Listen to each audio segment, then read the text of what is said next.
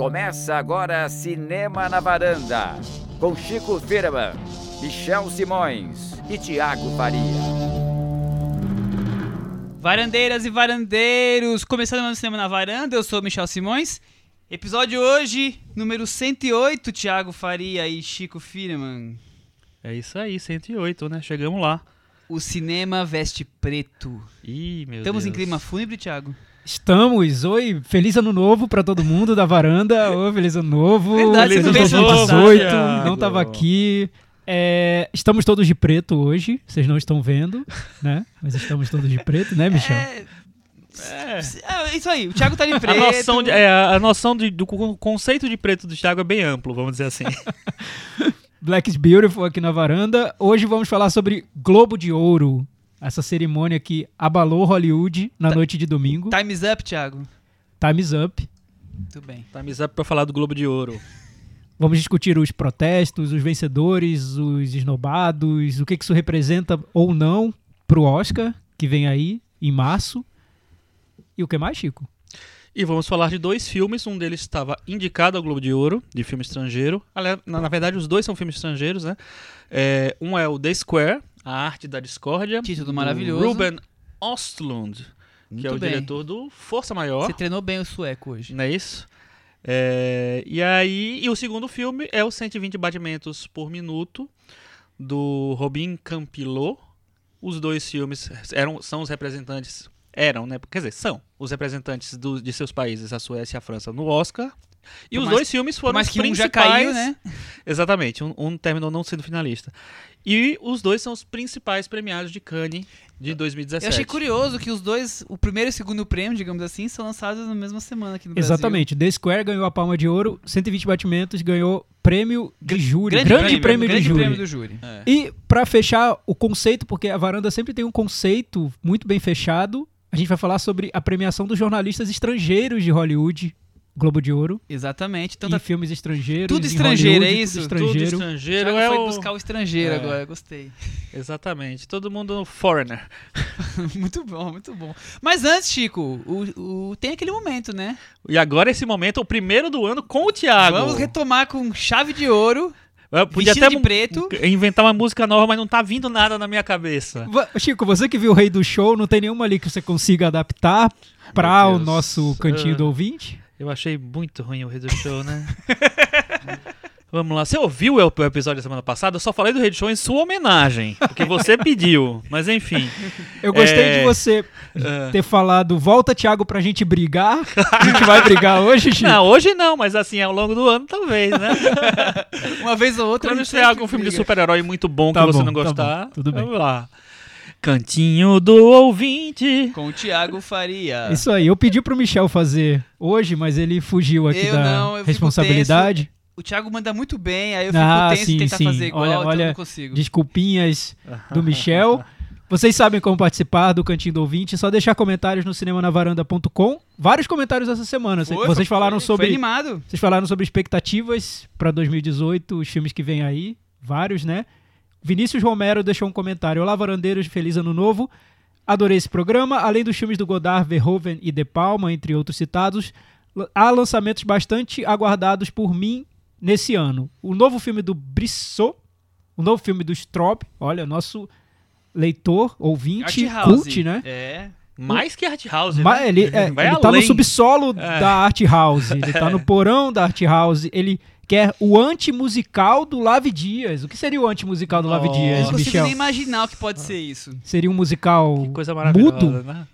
A gente já conheceu ele fazer o musical, né? Mas o que que seria o anti-musical dele? Qual que né? é o musical? Seria um musical O- com pessoas da Bjork, como é que chama? com dançando no escuro. Não, é do é do é Lave do Dias, do, não é La- Lars do von Trier. Lars É, von Trier. Desculpa, eu, eu Esse estava- seria do Lave Dias. Eu estava aqui em um momento que não estava acompanhando o que o Thiago estava Possível, é, eu tô, tô, tô notando, Na por isso verdade, que é eu chamei o sua lá de Lave, o É. lá de lá. É, é o La La Land. É um anti-musical do Lavi Dias, então vai ser baixíssimo orçamento, atores Eu não gagos. consigo nem imaginar o que pode ser isso. Bem, Vai ser vamos o aguardar. Lala Dias. Ó, eu, eu me engasguei aí porque foi culpa do Vicente Cesering, tá? Cesering, que foi escrever um texto no, um comentário no Facebook, eu fui abrir e me perdi. Tá, então eh, já passo pra você. Olha só, ele também sugere, além do novo filme do Brisson, novo, novo curta do Strobe, o anti-musical do Lavi Dias, ele quer ver a série da Amazon dirigida pelo Wong Kar Ah, isso aí é a coisa que eu mais quero ver em 2018, pronto, falei. E já temos aí o vencedor do Varanda Award Já do ganhou, Michel. né? É. E The Other Side of the Wind, do Orson Welles, finalmente. Então, ah, isso olha, aí vai ser muito maravilhoso, gente. nosso É. ouvinte extremamente culto, altíssima eu, cultura. eu adorei a lista Eu dele. adorei também. Quem que é ele Esse anti-musical, Vinícius Romero, eu adorei, porque Vinícius o Romero, anti-musical você- do Lavi Dias, É. eu imagino já as filas no Festival do Rio E- pra ver o anti-musical E do esse é o filme de, de quase quatro horas, né, dele. Ah, tem quase quatro É, horas também. Tem É três um, horas é um e meia curta, também. então. É, é- é tipo um- é a curtinho. mulher que se foi, a mesma duração, eu acho. É, por aí. É. Ele agora tá ali num. Ele encontrou uma duração Varia. intermediária pra É, também entre, não. entre 3 e 8 horas, né? Varia. É, exato. É, ô, ô, Chico, mas você sabe detalhes do que, que é esse Orson Welles aí, pra quem não sabe? É um filme que nunca foi comple- é, completado, né, do Orson Welles, e que agora eu esqueci até quem foi que assumiu o projeto pra Encerrá-lo. encerrá-lo, pra dar uma, uma arredondada, né, no, no, no filme, assim. Especula que vai passar em Cannes. É, bem capaz, né? É. Eu Ó, pra- passaria se eu pra fosse encerrar- o, é, se eu eu- fosse o presidente né? de Cannes, eu distraria Pra, ele. pra encerrar, assim, completar o filme do Orson Welles, eu não espero ninguém menos que Christopher Nolan. tá? Ah, é, é, seria o Inharitu, óbvio, né? Inharitu. Ih, mas esse, é, o, o, O Inharitu não, não, se adequaria a fazer uma coisa do outro. É O menor, é um pouco menor. É, o né? Christopher Não, Nolan, mas se sim. você pensar que o Inharitu fa faria um final que casasse com o começo e com o meio, aí eu acho que é um bom pra completar, né? Ele tem uma, uma, Ele uma consegue ligar um senso de pontas, né? completude, Sim, é. é verdade. acho que O Nolan notado, não tá muito bem, né, gente? Não tá Perdeu muito bem o Globo aonde, de um grande filme. Perdeu o Globo de. Ouro, Tá gente. todo mundo ignorando As Dunkirk. pessoas É. esqueceram porque ele lançou na época que não É. era da corrida pro Oscar. É por É, isso. mas aí a gente vai falar sobre isso A gente daqui vai falar daqui a pouquinho. Olha, Segurem. o, o Vitor Almeida, leiam os comentários lá no cinemanavaranda.com. O Vitor Almeida ele trouxe uma lista de filmes que ele quer ver. São vários, então não vou Não, ficar a gente fez uma lista aqui falando não- todos. e aí eles, eles capricharam nossos ouvintes. Eu adorei. Que É. Tem alguns que a gente não trouxe porque não tinha espaço. Você falou do alguns- Ad Astra? Não falei. A ficção científica do nosso querido James Gray. É porque estão falando que é 2019. É, a eu primeira era pra falado. esse ano, talvez fique de 2019. Mas mesmo que seja 2019, já é meu filme, meu filme Mais mais, aguardado. aguardado. desse ano. Seu e do Henrique Miura. É. E o nosso Carlos Lira, ele gostou do filme do Woody Allen que vocês jogaram é a da nossa varanda. exceção, Carlos Lira. Pois é. Que eu não, vi, eu o vi o que vocês fizeram né? na semana passada com o Woody Allen, Nós, coitado. nós ficamos aqui esperando você vir e salvar. Eu não vi, a- eu a- não vi ainda, Eu não imaginei. vi ainda. Eu imaginei que se se você tivesse visto, Vocês talvez jogaram o Woody Allen da varanda, o Carlos Lira fez uma defesa boa do filme, tá lá no nosso blog. Eu também não vou ler na íntegra não, mas ele elogiou a fotografia, disse que gostou do Justin Timberlake, Aí não, aí disse é que a. Kate está maravilhosa. A Kate tá maravilhosa. E a leitura dele sobre o filme é que é um filme sobre atuar, sobre estarmos atuando o tempo todo. O filme do Allen, para mim, é sobre posições que assumimos durante a vida e como atuamos nelas. A roda gira e às vezes temos que repetir o papel. Kate merecia uma indicação. Então, aí o comentário do Carlos Lira para Roda Gigante do Woody Allen. Emendando o que o Vicente falou no Facebook, ele perguntou sobre essa questão da superficialidade no- nos filmes que o Woody Allen gravaria com pressa. Eu que falei que, que ele gravaria com pressa. Tô supondo isso, né? Ele perguntou se não seriam interessante no futuro possíveis remakes ou releituras dos filmes deles com pessoas que fizessem as coisas com mais calma, sem essa urgência e roteiros fossem mais. Eu acho que a questão nem, nem é a pressa, a questão talvez seja a quantidade, né? Mas assim, eu acho que o Woody Allen, quando ele tem um, um- ele parte de um ponto de partida muito, muito interessante, tipo Blue Jasmine, tipo Meia Noite em Paris, tipo Match Point, né? filmes dos últimos 10 anos dele, sei lá, Match Point tem 12, eu acho. É, ele consegue entregar filmes bons. O problema é quando ele faz filmes meio bobos, assim, que a, a gente não tá mais querendo que ele faça filme bobo, eu acho, né? Já deu, não né? sei. Esse foi o Cantinho do Ouvinte. Foi então. o Cantinho do 20. Hoje nós vamos inverter a, a, a sequência normal. O boletim do Oscar vai ficar mais pro fim. Pra casar ali com o Globo de Ouro, vamos começar com os filmes de cara. E o nosso primeiro filme da, do programa de hoje é o nada mais nada menos que a Palma de Ouro, The Square, A Arte da Discórdia. Filme dirigido pelo Ruben Östlund, como o Chico já adiantou, e dirigiu Força Maior, é o filme mais conhecido aqui no Brasil, que foi destaque em Cannes, mas em Mostra Paralelas faz pouco tempo. Também ele filmou E Play. que, tem um, e que tem uma cena bem interessante off-filme, né? Que é o, o Ruben Östlund e o produtor do filme assistindo ao vivo as indicações ao Oscar. Eles fizeram aquele... É, não como é que chama aquilo? Live reaction, sei lá. Então ele- eles se filmaram, eu não sei por que eles divulgaram depois, é, assistindo porque eles queriam comemorar ao vivo e mostrar a alegria deles com a indicação de Força Maior ao Oscar e foram Não- não frustrados porque o filme não foi indicado, era um dos, dos favoritos, mas não foi indicado. E aí temos esse momento clássico Glorioso. que você pode achar no YouTube. Eu acho que a gente já é postou feio, é. esse, essa, Acho- é, essa já? imagem no Facebook nosso alguma Entendi. vez no ano passado, mas é vale sempre a pena rever o que Ruben Östlund faz frente às câmeras. É, E, e eu acho curiosamente, The Square está na pré-lista de filmes estrangeiros Ah, que é. já devem entrar no Oscar desse ano. É, na lista, é um né? dos Dificilmente vai estar fora, né? Vamos ver, o Força Maior também estaria na lista. O, e eu, eu citei essa coisa meio off-filme, mas eu acho que isso tem tudo a ver com o que eu vou falar sobre o filme e com o que eu acho que a gente vai discutir aqui. Bom, vamos para a sinopse da Palma de Ouro. O diretor do museu sueco tenta atrair mais público usando uma equipe de marketing mais jovial numa nova exposição, enquanto sofre um drama particular de um ato impensado que cometeu após o roubo de seu celular. Thiago Faria. Eu agradeço por não ter me deixado falar o nome dele, porque Poupei, né? ia ser difícil mesmo, né? É, eu anotei aqui no caderninho, só que minha letra tá muito feia, eu não tô conseguindo ler o nome do É, ator. E se eu conseguisse ler, eu não saberia pronunciar, Se então... escreve assim, tanto faz. Klaes Exato. e Bang, Cle- Cle- né? Deve ser Kles. Kles Bong. Kles Bong. Bang. Bong. Sueco, né? É, e o filme tem a Bom participação da um bom atriz do momento, Elizabeth Elizabeth, Moss. Moss, né? Viva Elizabeth Moss. Viva, viva, Tem ganhou o Globo de Ouro. cenas, né, ganhou o Globo de Ouro por filme. Handmaid's Tale e é atriz, é, tava, foi citada no maior prêmio de todo o cinema mundial, Varanda Awards, né, pela grande participação dela Ela durante o feliz ano. no Globo de Ouro porque ela já tinha ganho o Varanda É, Awards, exato. Ela né? tava, ela tava tranquila. Eu É, notei que ela tava tranquila os Já tinha, já já tinha tirado. É, é isso aí. Pois é, eu li em algum lugar no, no Twitter, eu não lembro quem falou, enfim, leio tanta coisa sobre esse filme, sobre outros filmes, enfim, que aparentemente o critério que o júri de Cannes, liderado pelo Pedro Almodóvar, usou para premiar o The Square parece ter sido a ambição do filme, que é um filme muito ambicioso. O que não falta é É, ambição. é um filme que parece que quer tratar de muitos temas do mundo contemporâneo, das artes, da Europa, da migração, enfim, N temas do momento, né? Tudo É. junto e misturado. É, o problema é dar conta de tantos temas e oferecer um, um, sei lá, uma reflexão mais sólida sobre esses temas, porque são temas complexos, né?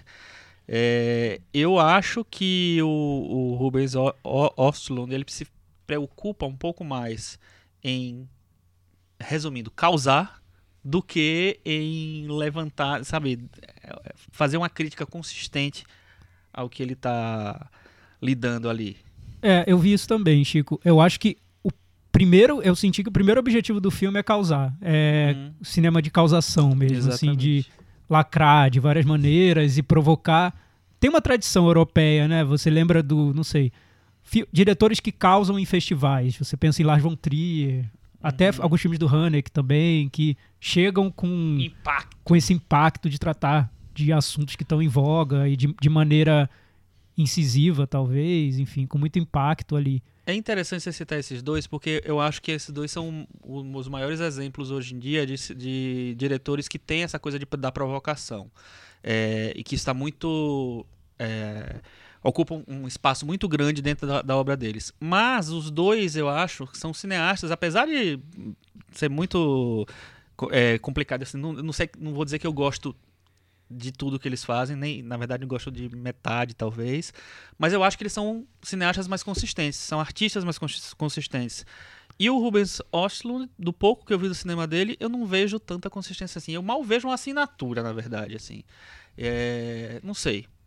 Mas Eu acho que ele é aquele cara que, que tem, é cheio de ideias, quer ser provocativo, mas ele acaba sendo pedante no jeito que ele faz a narrativa do filme. E isso acaba causando muito é, desavença ou desagradando grande parte do público que não capta essa mensagem transmitida de forma tão pedante, como se ele fosse a verdade absoluta sobre o tema Sim, que ele está tratando. Como se ele estivesse pregando, isso. pregando sobre algo. É, a, minha, a minha definição, ele fala assim, eu sinto isso, a minha definição sobre esse tema é essa, você precisa compreendê-la, absorva.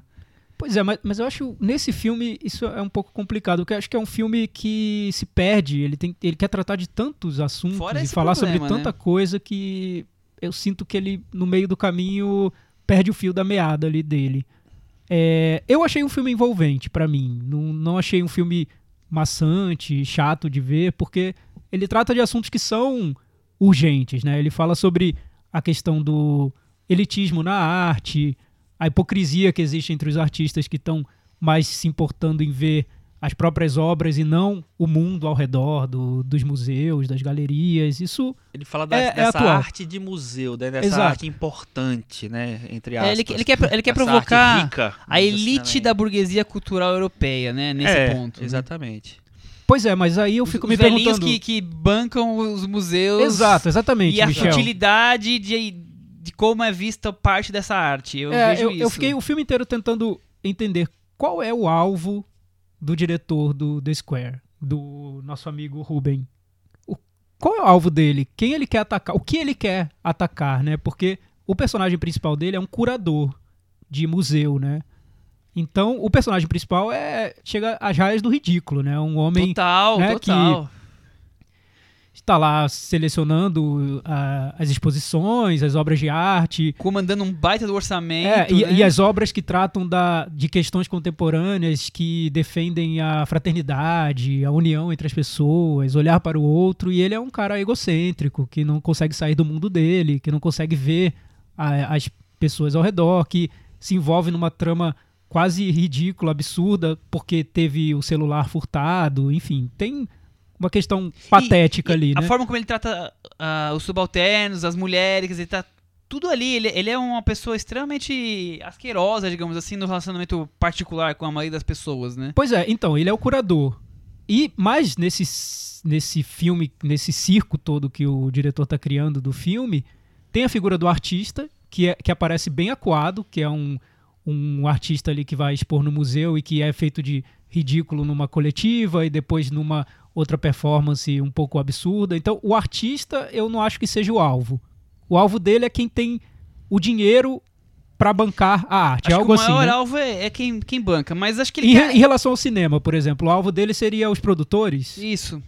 Tá. É, Então, eu acho muito específico, né? Eu sinto que, ao mesmo tempo que ele quer atacar muita coisa, ele É, foge mas- muito da, Mas seria dos os- alvos. Eu, né? acho que seria, é, seria talvez diferente. Seria, por exemplo, abrindo um pouco mais, seria o público do, de um cinema de elite, tipo do Reserva Cultural, vamos dizer assim. Sabe? Um público que. O público do é, cinema dele. que é, que Mas é público. Então, mas assim, Chega ao as público? pessoas. Porque no, no, no- cinema a relação pra mim seria a seguinte: seria as pessoas que pagam o ingresso pra pra sustentar aquele tipo de filme. É, que é o filme de arte bruto, né? Aquele, o filme de arte é, por si só, né? Se, se pensa assim, se vende assim. É, eu acho que é mais ou menos esse pensamento, mas transformado para outras pessoas, para outro universo, que é o universo dos, dos, é, dos museus, do, do, das artes plásticas. Mas eu acho curioso ele poupar tantos artistas. Ele- é algo meio Acho que ele egocêntrico. poupa. eu acho que eu sim. acho que ele tem um foco no- nos velhinhos que bancam, mas ele acho que ele critica. E aí tem um problema de didatismo dele. O artista, o pessoal do marketing, o próprio curador. Não, dizer, eu ele vi- acaba eu vi- tirando pra todos os lados. Eu vi a crítica do curador, do pessoal do marketing, da galera de mídias sociais, que é meio ridículo ali. Sim, São sim. jovens que querem causar na internet. Mas faz que uns bobalhões, né? Mas os artistas, olha, que- acho que ele poupa. Porque Eu não a, acho que ele poupa, não, porque Thiago. imagina, A é, performance do. A, a cena principal do filme, né? Mais explosiva do filme, é tipo assim, nossa, olha que coisa ridícula. eu não achei. Eu achei. Eu achei que. Eu acho que o ridículo tá mais no, em quem participa, banca e decide o que vai acontecer ali no- nos museus. Porque os principais artistas do filme, na minha opinião, são a artista que criou o Square. Square, o The Square é um quadrado, que é uma obra de arte, um quadrado brilhante, que representa um ambiente onde todos se encontram, Um- onde unidade, de unidade, de paz, encontro. essas coisas. então, nunca se discute a obra The Square. Nunca se coloca em xeque. Nunca o diretor do filme trata essa obra como algo ridículo. Pelo contrário, ele trata aquela obra como a única único momento de sanidade, de, de Você de- acha que nem no tom de narrativa Não, em off a não obra tem um em si isso? eu, eu não vi. E o outro artista que aparece no filme, eu esqueci o nome do ator que faz o, o artista, é um Não. artista convidado pra participar. Eu vejo mais ele como vítima desse circo do que como alguém que é ridículo, entendeu? Sim, isso eu também, eu também concordo. Eu achei estranho ele poupar tanto assim os artistas, porque é como se ele não se colocasse dentro do circo. Ele, o diretor do The Square, É o Ruben. eu acho que ele mira na coisa da elite cultural, da, Sim. da burguesia, vamos dizer assim, sabe? Dessa burguesia é, mecenas, não sei, enfim, da, da que financia a arte, da que financia um certo tipo de arte, daquele círculo mais é, interno do É, desse, desse, desse movimento. Então, é, ele é eu acho eu acho estranho que ele, ele acha não que- se colocar também em, em crise, assim, ele Ah. próprio, o que ele tá fazendo. Porque eu sinto que o filme dele começa com um tom mais de provocação e tenta se transformar num filme mais humanista, né? Um filme que vai tratar de temas de questões sociais, né? Dos É, eu- imigrantes, eu, eu, da- acho interessante. excluídos. Eu, eu acho que o filme começa bem. Eu tava empolgado nos primeiros 20, 30 minutos do filme. Porque eu acho que ele, ele, eu acho que ele tem uma noção de espaço muito boa. Então ele- é, você fica meio. Como você falou, que ficou envolvido. Eu fiquei. No começo eu fiquei bem envolvido com o filme, depois eu me envolvi para o mal. Comecei a odiar o filme muita, E muito, é, assim. é aquela coisa meio nórdica, né? De meio É. frio, meio. Meio tudo meio quadrado, assim. É, e eu, eu gosto uma coisa na, no, no desenho do personagem principal. Eu acho que as coisas. Apesar de, de ter muito exagero no, no que acontece, eu acho que essa. Existe uma. é, uma certa. sei lá. Não é delicadeza, mas assim. Um- delicadeza seria muito, muito forte, mas assim, existe uma certa construção. Das, da- da- da- das características do personagem. Então, e- é, as coisas vão surgindo muito naturalmente. Não é que ele é um vilão, sabe? Ele é um cara que ele, ele acha que é um cara de boa, tal. Acho que ele é um cara legal. Só que ele tem aqueles comportamentos meio que in- intrínsecos. é, que ele não percebe que são comportamentos que, ele- que são justamente as críticas do diretor. Então eu acho interessante como ele cria o personagem. Só que os caminhos que ele encontra pra mostrar isso, eu acho complicados. É, porque ele acaba tor- tornando tudo bobo, né? Eu, eu me incomodou muito a cena dos marqueteiros, aquela coisa de gente meio desconectada, irracional, que não tá nem aí pra nada, sabe? Lunáticos. Eu achei tão desconexo com, com qualquer questão crítica, como se fosse todo mundo um bando de moleque perdido. Ah, mesmo quando com o protagonista, eu sinto ele como se fosse uma marionete do cineasta. Ele vai brincando com, com, com, com o cineasta, com o Ruben, como ele quer lidar com as, com as questões. Agora eu vou tratar a questão dos imigrantes, então ele vai ser um escroto. Agora ele vai tratar a questão do. do da, com a mulher, então ele vai ser não sei o que lá, vai ser machista, sabe? Assim. Ele tem cada, cada comportamento de acordo com as minorias com que ele quer atacar. Agora ele vai ser é, blazer porque vai, vai falar com os, os velhinhos que vão da elite. Muito, muito camaleão pro, pro, pro um cara que é tão, tão bobo e chegou num, num cargo de, de poder, assim, né? Em cima de uma questão cultural tão fútil como o Ruben consegue colocar. Eu fiquei meio bem incomodado com isso. É, pois é, é que eu acho que teria preferido ver um filme sobre um artista e não sobre um curador. E aí eu entendo porque o filme ganhou Cannes. Porque imagina, se você levar a temática do The Square pro cinema, um festival de cinema seria o equivalente a um museu que exibe obras contemporâneas, Uhum, sim, né? Você está exibindo filmes. Só que ele não critica os artistas que exibem esses filmes, ele, ele critica a E estrutura econômica. É. Então aí fica fácil, né? Você ganhar prêmio, ser elogiado, um júri de artistas eleger o seu filme como um grande filme, porque o que está em xeque é a estrutura econômica que cerca aquilo. Eu achei que ele se acovardou um pouquinho ali na crítica dele, porque o artista está inserido nessa estrutura, né? Ele está inserido nisso. O filme que ele fez é um sintoma disso também. É- segue algumas regrinhas econômicas, não é um filme radical e instintivo que ele fez para exibir numa numa galeria, né? Não Sim, sei. sem dúvida. Eu sinto que ele toma um dá um passo pra trás pra olhar o outro e pra criticar o outro e não se coloca tanto no filme quanto poderia ter se colocado. E esse negócio de dar um passo pra trás me lembra outra coisa que eu não gostei nada no filme. É que em determinado ponto do filme, a partir de determinado ponto do filme, ele fica muito didático. Ele quer explicar todas as críticas que ele está fazendo. Então é quase como se tivesse a legenda. Olha, essa cena aqui significa isso, isso, isso. E aí o filme, a- a- além de ele estar com uma visão muito maneirista de tudo, eu acho que ele entra numa, numa coisa autoexplicativa que é tipo assim. Olha como eu tô sendo importante, como eu tô, sendo relevante em trazer esse tema aqui pra vocês. E eu tô fazendo, falando que isso é isso. Cara, isso me irritou muito no filme. Eu acho que o filme, tipo assim, a meia hora, talvez até um pouco mais, final é toda assim. É, É, não, toda sem assim. dúvida, é. explicando tudo. É, outras coisas estão ligadas ao filme que eu queria ressaltar, mas não não estão no filme, por exemplo, eu acho legal você querer discutir a banalidade da, da arte. Tem muita coisa fútil, banal aí na arte que gasta-se rios de dinheiro.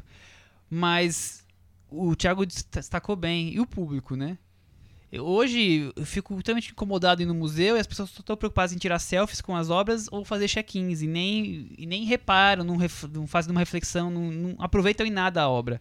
Isso o público não, não existe na- no filme dele, né? Pois é, eu senti isso. Até porque a exposição do square, né, do quadrado, ela tá sendo montada. É, tá então, no processo. o que a gente vê é o pré-exibição, né? Não a participação do público em relação àquilo. É o- como aquelas pessoas que têm o poder da arte estão montando aquela, aquela exposição.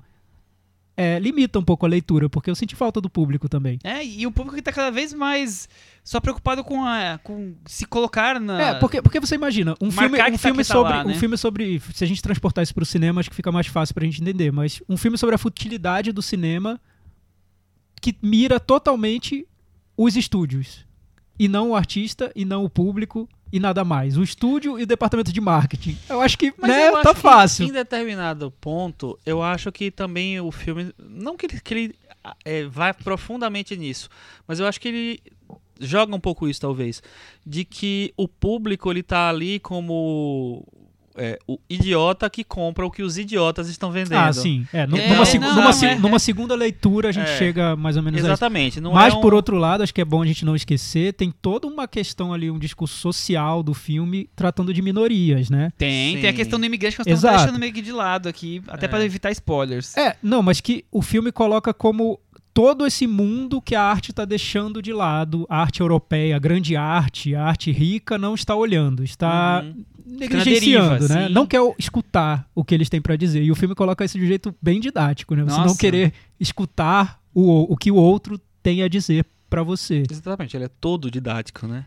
É, Eu, eu, não, eu não acho que ele faça tão bem essa transição, assim, de um filme do Lars von Trier para um filme do Ken Loach, sabe? De um filme Pelo provocação para um filme humanista. Ele não- fica mais no É, Lars von Trier. eu ele- acho, eu acho que é- é Não difícil fazer essa comparar transição. a qualidade dos filmes, assim, mas ele tá mais pro lado do Lars von Trier do que Ken Loach ou mesmo Michael Haneke, porque ele fica muito nessa coisa do tipo...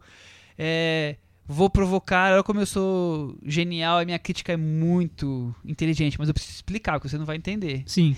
É, também tem isso. E, e ele Eu faz esse que as- elogio da arte abstrata no filme, que eu Uhum. notei esse elogio. É porque pode ser interpretado como uma, uma ridicula- ridicularização, é que eu não consegui ver como Eu ridicularização. entendi que, que tem uma, uma crítica também a, a, tipo assim, ao tipo de arte que a, que a elite é, tenta Valoriza. vender porque ela valorizou. É, Sem entender, sabe? que É. só acha que é nessa- importante.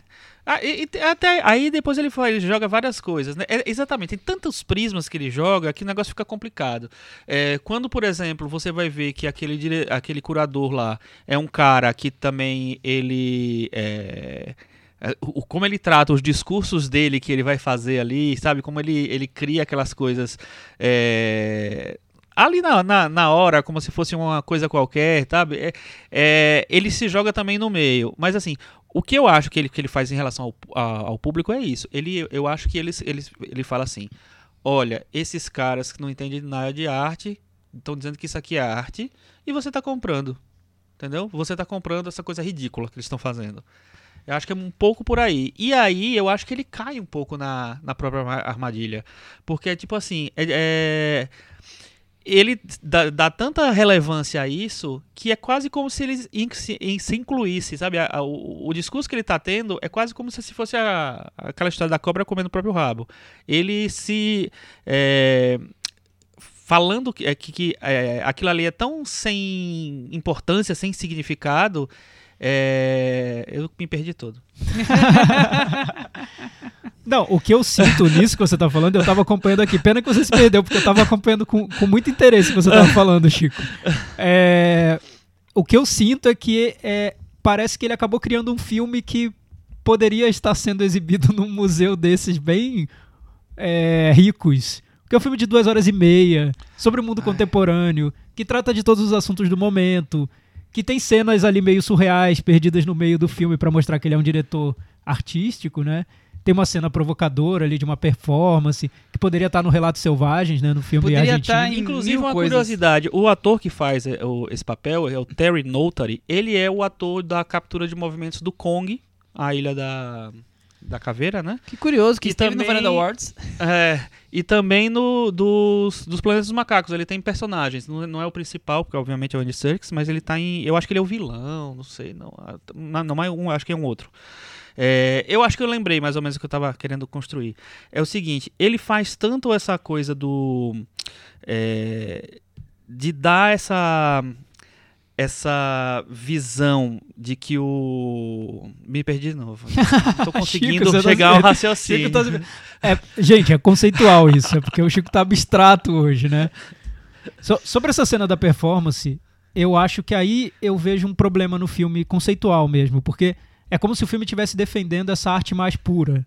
Eu- na minha interpretação foi essa, assim, É. essas pessoas não estão prontas para a arte que é a arte de verdade, que é essa arte que te instiga até o fim, que não vai te poupar. Mas o filme é totalmente didático, é fácil, é limpinho, ele tra ele envelopa todas as discussões para você. Então, acho que tem Hum, uma questão casa, conceitual né? É. de incoerência ali do, do E- diretor. E né? tem essa coisa, ele, ele fala de, da, da, da- dessa elite que impõe uma arte que, né, pra, pra você como se fosse a arte relevante. E eu acho que ele faz isso no filme dele. Exato. Era, era isso que eu queria chegar, Exatamente. entendeu? Isso, Chico. Eu acho que Salve ele de faz palmas! isso. Ah, gente. Eu acho que ele faz isso. Ele fala assim: tá vendo? Tudo é um truque, tudo é não sei o que lá. E olha como eu tô revelando isso aqui, tô chegando a essa conclusão tal. Você viu algum fantasma ali? Não. Eu senti, eu, Eu senti a vibração. presença do The Square. eu vou até sentar ali e comer uma torta. O Chico achou que teríamos crise Lume no momento, mas. Eu achei não que é era. verdade. É, e, e aí, então, eu acho que aí ele, ele cai na armadilha que ele mesmo cria. Eu acho que ele faz um filme que, de certa maneira, ele termina reproduzindo o comportamento que ele está criticando. É, essa, isso do cinema que quer ensinar algo pro público, eu, isso me incomoda muito. Eu entendo porque ele ganhou o Festival de Cannes, porque imagina um júri formado por Paulo Sorrentino, até o próprio Almodóvar, vários atores, vários at- várias atrizes. Talvez eles queiram mostrar para o público que a arte não é essa, esse circo de, de muito dinheiro, de muito glamour, de muita pompa. A arte está em outro lugar. Mas, não sei, é, há maneiras mais sutis, maneiras mais é, complexas de mostrar Exatamente. talvez esse, Acho que esse assunto. complexas né? é, o, é, o, É o- a palavra. Correto, né? Eu queria colocar só mais um ingrediente antes de terminar. 2017 foi um ano bem discutível na questão dos museus no Brasil, né? Eu acho relevante o filme estar estreando no Brasil um pouquinho depois, até pela questão do Oscar, ele acabou estreando agora, mas é, é- então, é curioso que discutiu-se tanto os museus no Brasil, infelizmente não pela, pela obra, pela cultura, e sim pela questão do pode não pode, nu, criança. Eu acho curioso que tenhamos um filme sobre museu agora E ele, e ele trata desse assunto, como Também, de vários é. outros, né? Ele, ele acaba tratando desse assunto. Assuntos estão todos lá, né? É, e eu acho, e eu entendo quem gosta do filme, porque eu acho que ele tem, ele tem um, um- uma, é, um atrativo sólido, vamos dizer assim. Eu A acho- ideia ele de, de tem- criticar a, É. futilidade e a burguesia é facilmente Exatamente. comprável. O problema é que, é, é que assim, só olhar isso, eu acho que você não, não- sei lá, você deixa passar muita coisa do que o filme, o, o, o que o filme, de como o filme é feito, de como o filme se, se oferece pro público. Então, É, é, tem até uma cena que é, que é boa como discussões, como uma discussão de ideias, talvez, sobre esse tema que o, que o Michel levantou, que num determinado momento do filme, o curador do museu está sendo vítima de uma campanha da mídia por causa de uma exposição polêmica. Não vou entrar em detalhes. Então ele decide, o museu decide num determinado momento é, colocar aquela, aquela exposição em xeque, né? Discutir se ela deve continuar ou não. Então, numa coletiva de imprensa, tem os que defendem, defendem que ele deva acabar com a exposição, porque é uma afronta à moral e os bons costumes, e tem outros que dizem, não, se você acabar com a exposição, você justamente vai ceder à censura, e arte não pode ter censura. Então, tem um debate ali, nessa cena especificamente Sim, sim, do sim. filme, É. que diz muito respeito ao que a gente está vivendo aqui no Brasil hoje. Essa cena eu gostei. É Sim, interessante, Eu é acho interessante. interessante.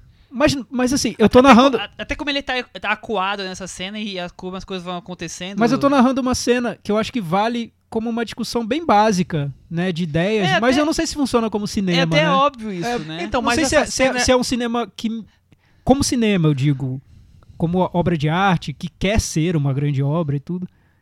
Não, não- devia ser um pouco menos é, na cara essa discussão? Então, não sei. não sei. Também Eu não sei se tô cobrando que- algo que o filme não, não quer ser. É, Sim. não, eu acho que essa cena funciona, é quase jornalística, né? É, porque, assim, é, uma, é, uma- é muito direta.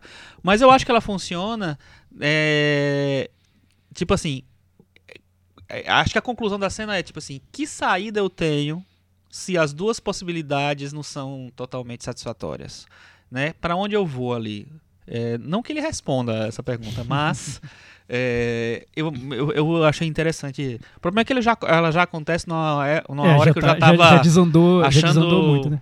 E outra coisa que me incomodou que eu tava pensando sobre o filme é que o filme em si, o The Square, o filme, eu acho que ele compra muito esse, essa ideia do que é o cinema contemporâneo, como falar sobre o mundo de hoje, que você precisa falar de uma maneira meio caótica, fragmentada, tratando de vários assuntos, sem se decidir direito sobre o que você quer falar, dando pinceladas, fazendo provocações, e no final, o resultado dessa obra, com tantas possibilidades, é um espelho do mundo contemporâneo, porque o mundo contemporâneo é caótico. Isso, essa é uma fórmula que tem me incomodado, sendo bem sincero com vocês. Eu acho que em alguns momentos me parece até meio preguiçoso um pouco, porque eu já vejo filmes assim sobre o mundo contemporâneo desde que eu tinha 11 anos de idade. Então, ou o mundo contemporâneo continua exatamente igual, Não mudou nada. ou é uma fórmula que se criou para falar sobre o mundo de hoje, esse mundo caótico em que a gente vive. E não chegar a, E não chega a lugar nenhum. É. Eu tava pensando um pouco nisso quando eu tava ouvindo. é, eu acho que isso acontece muito no Brasil com a música, né? Que eu ouço muito, tento ouvir discos de bandas novas, artistas novos. E um clichê muito grande no Brasil quando você quer fazer música contemporânea é você gravar um disco que mistura forró com baião, com rock, com chachado e com lambada e com funk e com sertanejo. No Brasil tem muito isso. E, e essa mistura por si só se diz contemporânea. E eu acho que às vezes é só preguiça mesmo, assim. É só não ter encontrado uma assinatura. Isso que o Chico fala de. Ah. Você não tem uma assinatura, então mistura é, forró com maracatu e com funk, que vai ser moderno, vai ser super, super contemporâneo e vai ser um espelho do mundo de hoje, né? Macarrão com baião de dois que, que vai sair um, pra- prato novo, É, né? então, eu acho que o The Square quer ser um espelho do mundo de hoje, mas eu ainda prefiro filmes com assinatura. Eu ainda prefiro filmes com, que, com um olhar muito particular, que, vai, que vão além da provocação, que Uhum. digam algo. Em Cannes, eu preferiria que o prêmio tivesse sido pro Bom Comportamento, por exemplo, Ah, do que pro certeza. Acho Square. que todos nós votaríamos assim. Eu acho que da seleção de Cannes, pra mim, ele tá bem acima de qualquer outro. Meta varanda? Olha, depois de tudo isso que eu disse, não pode ser uma nota boa, né? Então eu vou dar nota 4. O Thiago deu nota Nossa, 4. olha. Eu vou dar 4,5. Eu ia dar 5 ou dar 5. Tudo bem. Com isso, o nosso querido The Square ficou no Metavaranda com 45. Caiu. Caiu da Caiu da varanda. Ah, caiu. uh, uh, uh. Mas ele teve aquela queda igual do, do Woody Allen na semana passada, que... O, um o nosso amigo só um Ruben. Ruben Ostlund diria que absurdo esses podcasts de cinema elitistas que não sabem nada e ficam julgando essas obras de arte jogando da varanda. Só gosta do James Gray. Do... 45 pra ele, tá? Vamos mudar de assunto? Vamos. Completamente. Vamos continuar na Europa. Vamos... Já enterramos o vencedor da Palma, agora vamos pro segundo lugar de Cannes, que foi o segundo, que foi o, ó, Vai sobreviver? É, é- é- isso é fato, assim. Quem viu o vídeo do Almodóvar na coletiva de imprensa depois da premiação, não tem dúvidas. É o Era filme favorito é. do Almodóvar no Festival de Cannes E a-. Tem Do ano muito a cara do Almodóvar. velho, Eu não sei se tem filme. uma. Eu, não, tem, é narrativa, mas em alguns pontos eu vejo muito a questão. Até a questão É. do tema, assim, eu, eu viria. Não, questão do eu vejo tema, com o Almodóvar certeza. discutindo isso. O Mas- filme é 120 batimentos por minuto. Exatamente. Foi o representante francês desse ano, do ano passado, pro Oscar, mas já foi barrado na primeira seleção, junto com É. o Bingo. Ele foi lá pro Morre- Limbo, onde morreu está junto. Bingo. É, não vai pro Oscar, não tem jeito pra ele, não dá Mas foi mais. super bem recebido em Super bem Cannes, recebido não em só Cannes. o prêmio, como a crítica também gostou bem do Ganhou o prêmio da crítica da Fipress, Que né? É, o, é o vencedor da FIPRESS. E, e a Fipre- Fipress sempre dá uma justificativa pro prêmio deles. Então eu até anotei que é assim, é, é algo, algo Grandioso. Quase, quase glorioso. A né? Assim, FIPRESS é a Federação Internacional dos Críticos de Cinema.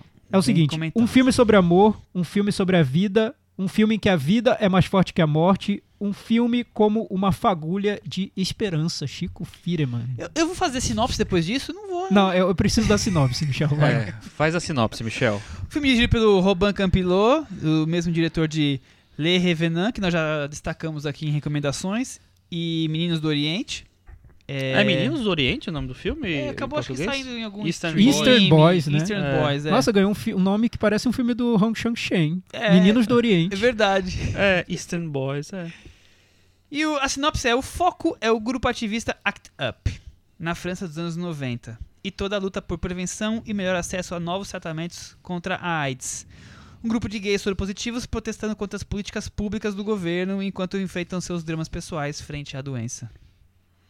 Poxa, eu me preparei pra falar o nome do ator principal e você nem deu chance, cara. Desculpa, Tudo não, bem. fi- não fica magoado comigo. Você vai poder usar isso durante o debate. Mas qual deles, Chico? O Arnaud Vallot ou Perret? O Nahuel, Nahuel Nahuel? Pérez Biscayart. Messi? Ele é argentino, Arnaud? é argentino. É argentino. É, É argentino? É. aí? No Valuar, mano. Não sabe nem falar. O Robin, Robin, que é o Robin, o Campilot. nasceu no Ah, Marrocos. Pode ser Robin, não. É né? Falar marroquino. Robin mesmo. Pode ser Robin, o que você quiser. E o, o que eu acho curioso na, na filmografia dele, que eu tava vendo, é que ele foi o roteirista de dois filmes do Laurent Cantet que não, a gente não, comentou. ele é roteirista de seis filmes do Laurent Seis. E na verdade ele é... Não, mas de, mas de dois que eu acho que tem muito Ah, a ver tá com aqui. esse, que é Ah, Entre os Muros da Escola e Sim. o A Trama, que a gente comentou muito sim, recentemente. Sim, sim, exatamente. E- ele, na verdade, eu, eu dei uma pesquisada, ele é editor dos filmes do Cantet. Ele começou como editor dos filmes do Cantet, ele, ele editou os dois primeiros, e a partir do terceiro, que é a Agenda, ele virou co-roteirista. E, e continua editando. Então, aí alguns filmes ele não, não fez, mas ao todo ele tem oito filmes que ele fez em parceria com o em, em, em alguma dessas posições, ou roteirista ou editor. É, e eu acho que ele realmente ele, ele traz umas coisas Não, e é super filmes. curioso, porque eu não sabia disso, dessa informação, Chico. E enquanto eu tava vendo o filme, eu pensei, nossa, lembra muito os filmes do Cantet. Olha, Não, principalmente, bem, principalmente os filmes que mostram grupos. Porque acho que tem essa Uhum. coisa da dinâmica de grupo que o filme mostra e que o Entre os Mundos da Escola também mostra e a trama também. sim. Que é, além de você ter o interesse por retratar personagens, você quer retratar como aquele grupo interage ali, como O aquele grupo opera, O né? mecanismo. E nesse caso é um grupo de ativistas que o, o ACT UP de Paris, né? O ACT UP foi criado nos Estados Unidos, segue até hoje.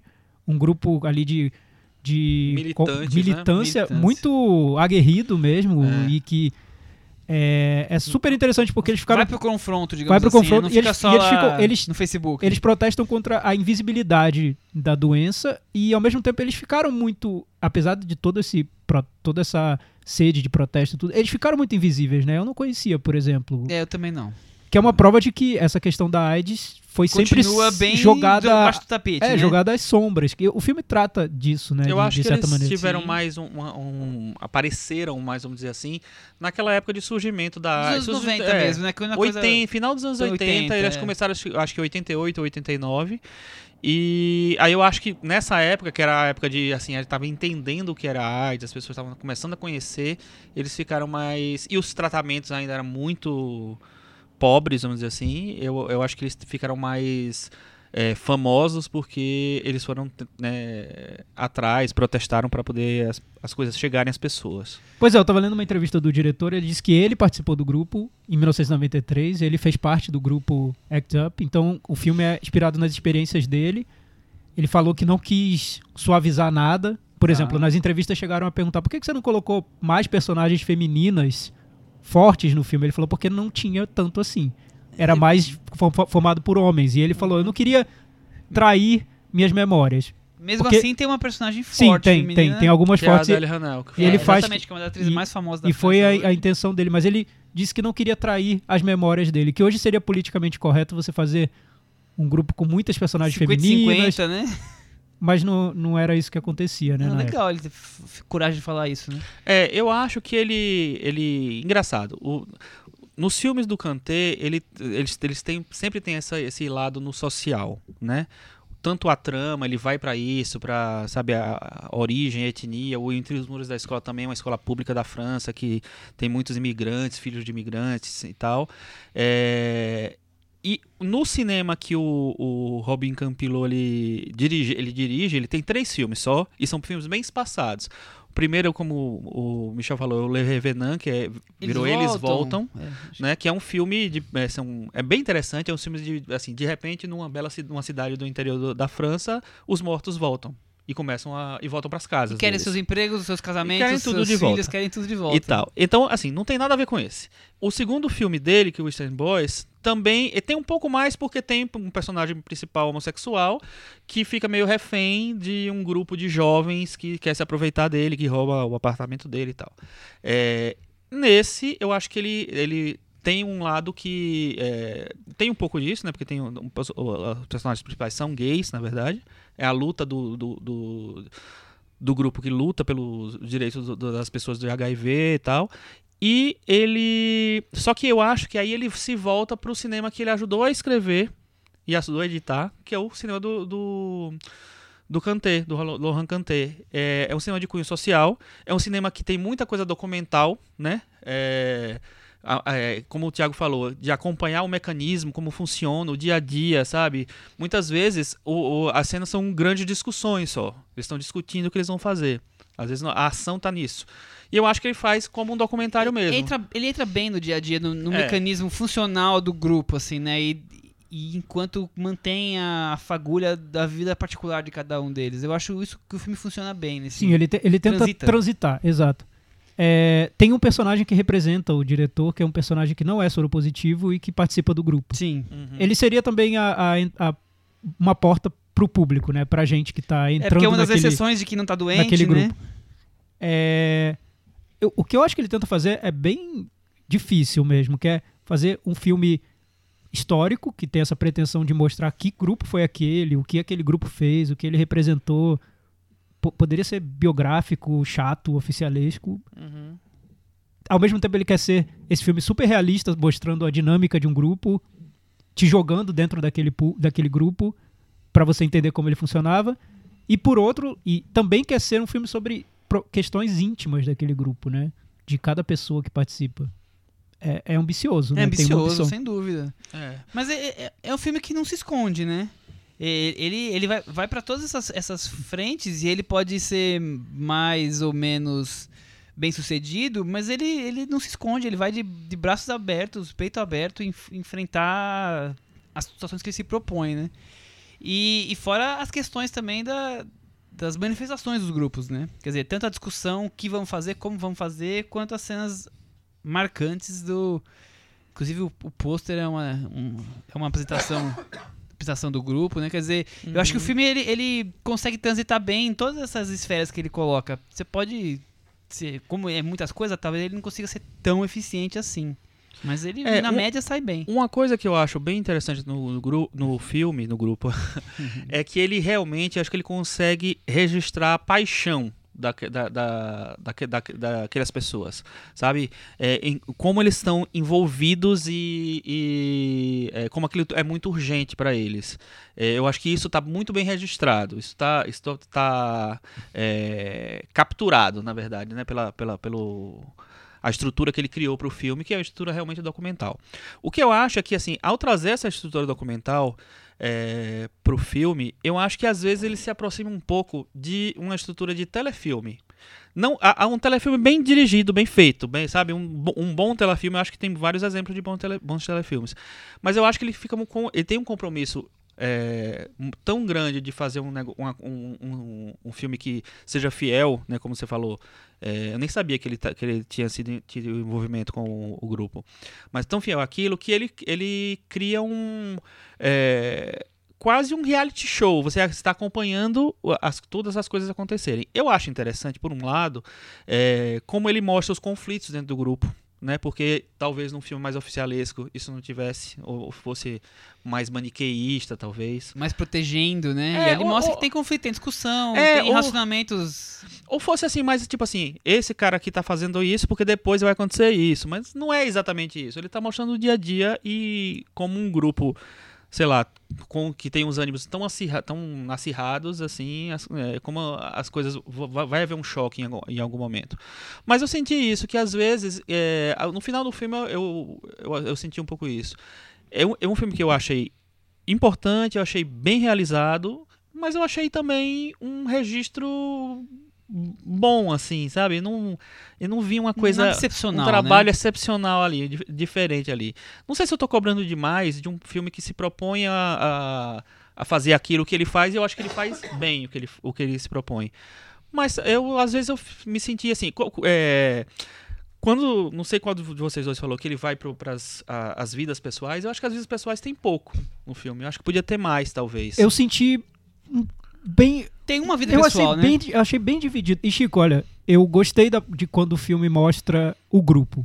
Eu Uhum. acho bem interessante. Não, eu eu acho que é aí é o do filme, filme. é É. quando o filme tem força, eu acho, porque tem essa paixão que o Chico falou, eu sinto essa intensidade, dá pra ver que o diretor tem um conhecimento grande sobre aquilo, no caso ele participou, então conhece, e tem o interesse dele por, re- por registrar detalhes que eu acho que não apareceriam num filme mais oficialesco. Por exemplo, o fato de que pra você você tá participando das discussões lá do- dos grupos de ativistas, se você quiser fumar, você tem que ir pro corredor, mas quando o assunto é muito importante, eles param tudo, chamam todo mundo que tá no corredor pra entrar e falar. Uhum. Então, é uma questão de rotina, mas que o diretor leva pro filme e enriquece muito o, o retrato que ele tá fazendo, porque você realmente se sente dentro de um grupo com regras muito específicas, né? Regra pra tudo, regra pra convivência, regra pra aplaudir, eles não podem aplaudir, eles têm que estalar os dedos. Então, É. regra pra co- como agir em relação às ações deles, qua- quais são os limites Pra mostrar que não é bagunça, né? A Sim. coisa é séria. E pra mostrar os rituais desse grupo, né? É, acho que o filme tá muito interessado nisso, nos rituais desse grupo, como esse grupo agia, como mais pra humanizar o processo ali todo, pra não deixar o espectador também perdido ou flutuando ali naquele filme, que seria um filme muito parecido com Entre os Muros da Escola, que eu acho que Entre os Mu- Muros da Escola fica mais na rotina mesmo, ele raramente Uhum. sai. Eu acho que ele sai, porque Não, ele a, sai. tra- a história de amor que o filme vai construindo acaba tomando um tamanho que ofusca, Ofusca esse o- outro lado do filme, é. da Você formação do grupo. Eu acho, não eu acho achei- que ocupa um espaço e tanto ofusca que eu acho que os 20 minutos finais acabam se tornando até apelativos, porque ele quer tanto é, cuidar de todos os- todas as questões, assim, então ele tem que cuidar também da questão de alguém doente, o sofrimento, coisa Pra que, mostrar a dor, a dor de ainda. quem tem É. AIDS e, e É. esse processo de perder uma pessoa Sabe o que querida. eu acho? né? Eu fiquei pensando nos filmes, todos os filmes que eu vi sobre. que tem essa, essa coisa histórica de luta pela AIDS e tal, que são filmes, na verdade, não tão bons quanto esse. É, que tem, é, tem um, um filme dos anos 90, acho que é 1990, que chama Meu Querido Companheiro. Que é, mostra isso, o início da, da AIDS e tal. Tem um outro filme, que na verdade é um telefilme, inclusive, que é bom também, que tem o Matt Modini, que é E a Banda Continua. Esse eu vi, esse é telefilme, é do HBO, verdade, é legal esse filme. Exatamente. Tem vários outros que têm essa, essa, essa uma estrutura mais ou menos parecida, sem, sem o grupo, né? Mas tem assim muitos personagens, é, a- a- como é que é a vida para aqueles personagens ali, o impacto ali. Na- nesses filmes, eu acho que tem uma divisão maior. Você vai acompanhando os dramas dos personagens, mesmo que não sejam tão bons. é, ofereçam uma coisa diferente desse. Eu acho que nesse filme é, agora do, do Campilô, eu acho que falta um pouco humanizar um pouco os personagens. Eu acho que tem essa, essa humanização do, do personagem principal, vamos dizer assim, e do namorado tal, que na verdade eu acho que ele resolve o filme com eles porque é a história que ele resolveu, ele resolveu É, ele contar. escolheu um e seguiu, tá É, certo. eu, eu não acho apelativo. Eu acho que ele é, meio que para um pouco de contar a história do grupo e vai pra contar a história deles porque ele precisa resolver aquela história. É, Mas eu achei que isso torna o filme mais convencional, Chico. Porque Eu a gente já viu acho- vários filmes Então, eu desse acho. tom, nessa toada, né? Eu, eu sei. eu Era sei. um filme tão mais, tão mais particular e Vivo, vira um filme né? muito, pe- muito e filme cheio convencional. de vida, né? Tudo bem, É. normal, é pra ter a parte triste também, mas assim, um filme tão vívido, com personagens de discussões. E eu acho que a era um filme, era- eu acho que era um filme muito particular ali no início. Eu não, não era um, eu não tinha visto um filme sobre um grupo daqueles e nem um filme tão, tão vibrante sobre um grupo que, Uhum. na verdade, com, com pessoas ali que estavam encarando o drama da morte, É, né? Que estavam encarando a, a, a morte que- Acompanhando os iminente, exames a morte que tá semana a chegando. semana, Exato. por exemplo. Uhum. né? E, e, ele- e um grupo muito vivo. O filme traz essa vivacidade para aquelas relações que eu achei muito interessante, assim, muito particular. Daí a ele deixar isso um pouco em segundo plano para falar sobre a relação de um casal e como Uhum. é difícil você lidar com, com essa questão da perda de uma pessoa querida e como a AIDS é uma, uma doença terrível. Ok, e eu acho que o filme passa isso com muita emoção, Sim. muita verdade, né? Só que é mais, eu sinto que é mais convencional. Não, também acho. O que eu tô, o que eu tô falando é o seguinte, assim, eu acho que ele concentra muito isso no final. Eu acho que se tivesse espalhado talvez mais ao longo do filme, Sim. a gente não ia sentir tanto Talvez, essa, talvez. essa virada, A entendeu? edição poderia ter sido um pouco mais. É. A Tá vendo? direção, Você vê, ele nem é tão bom editor essa assim. parte. A é. direção do nosso amigo Campilo, o que, que vocês acharam? Eu sinto, eu, eu sinto que ele tenta é, fazer um cinema às vezes mais lírico. Ele usa recursos. Tem, tem uma cena com, que, que ele faz até um rio de sangue que mostra esse lado emotivo dos personagens no próprio filme, nas imagens. Mas ao mesmo tempo acho que às vezes ele se prende ali no, no convencional, ele fica indo e voltando numa É, coisa eu- mais radical e mais, eu e mais gosto. convencional. Eu gosto, gosto. de como ele dirige É. as cenas do, de grupo. É, eu também. da- Sim, eu- da- eu da- gosto as também. discussões. eu, Eu, acho, que são boas. eu acho que aí o filme é muito bem montado. Eu acho que tem, tem uma, uma energia, uma fluidez muito boa, assim, que para Eu um gosto- filme de discussão. É dessas e, da- é- e das é- manifestações. Eu acho que ele filma as manifestações de maneira diferente. Principalmente as manifestações que tem uma aqui numa, numa indústria farmacêutica, não vou a entrar do em detalhes. sangue, né? É, que eu acho que ele pega, assim, quase num clima de suspense, ele consegue dar, um, dar uma pegada para aquilo, além da questão política. Mas eu acho que depois ele cai pro convencional, e isso vira uma zona de conforto pro, É, eu pro acho que ritmo o, do o filme. problema é que é- é- esse convencional é colocado pro final do Ah, filme. sim, sem dúvida. E aí o filme fica talvez um pouco mais desequilibrado em relação ao que era. É, por isso que eu sinto falta de ter mais personagem no começo do filme, mais, sabe, mais desenvolvimento de personagem no- ao longo do filme, na verdade. Eu acho que realmente fica, com, fica um pouco mais convencional. Meta varanda? Vamos lá. E aí, Thiago? Então, eu vou dar 6,5 pro filme. Eu gostei, é, me convenceu o diretor. Eu só acho que. é- é, eu sinto que ele poderia ir mais longe, ele poderia ter feito um filme muito melhor, só que ele tá sempre preso a um cinema mais seguro, mais confortável. E ele não consegue se soltar totalmente. Isso. Eu sinto que tem um bom diretor ali. Só que. Também o terceiro filme dele dirigindo, ele também tá, tá formando, né? Sim, não, eu não vejo ainda a assinatura. É que eu não vi os outros filmes dele. Eu vi o Kanté, o filme inteiro. Eu vi a assinatura em alguns momentos. Por exemplo, as cenas de sexo eu acho que são fortes, assim. Você Sim, vê são. uma intensidade que é até raro você ver em qualquer filme, não só um filme sobre... E, e o sobre- filme pra um público maior, né?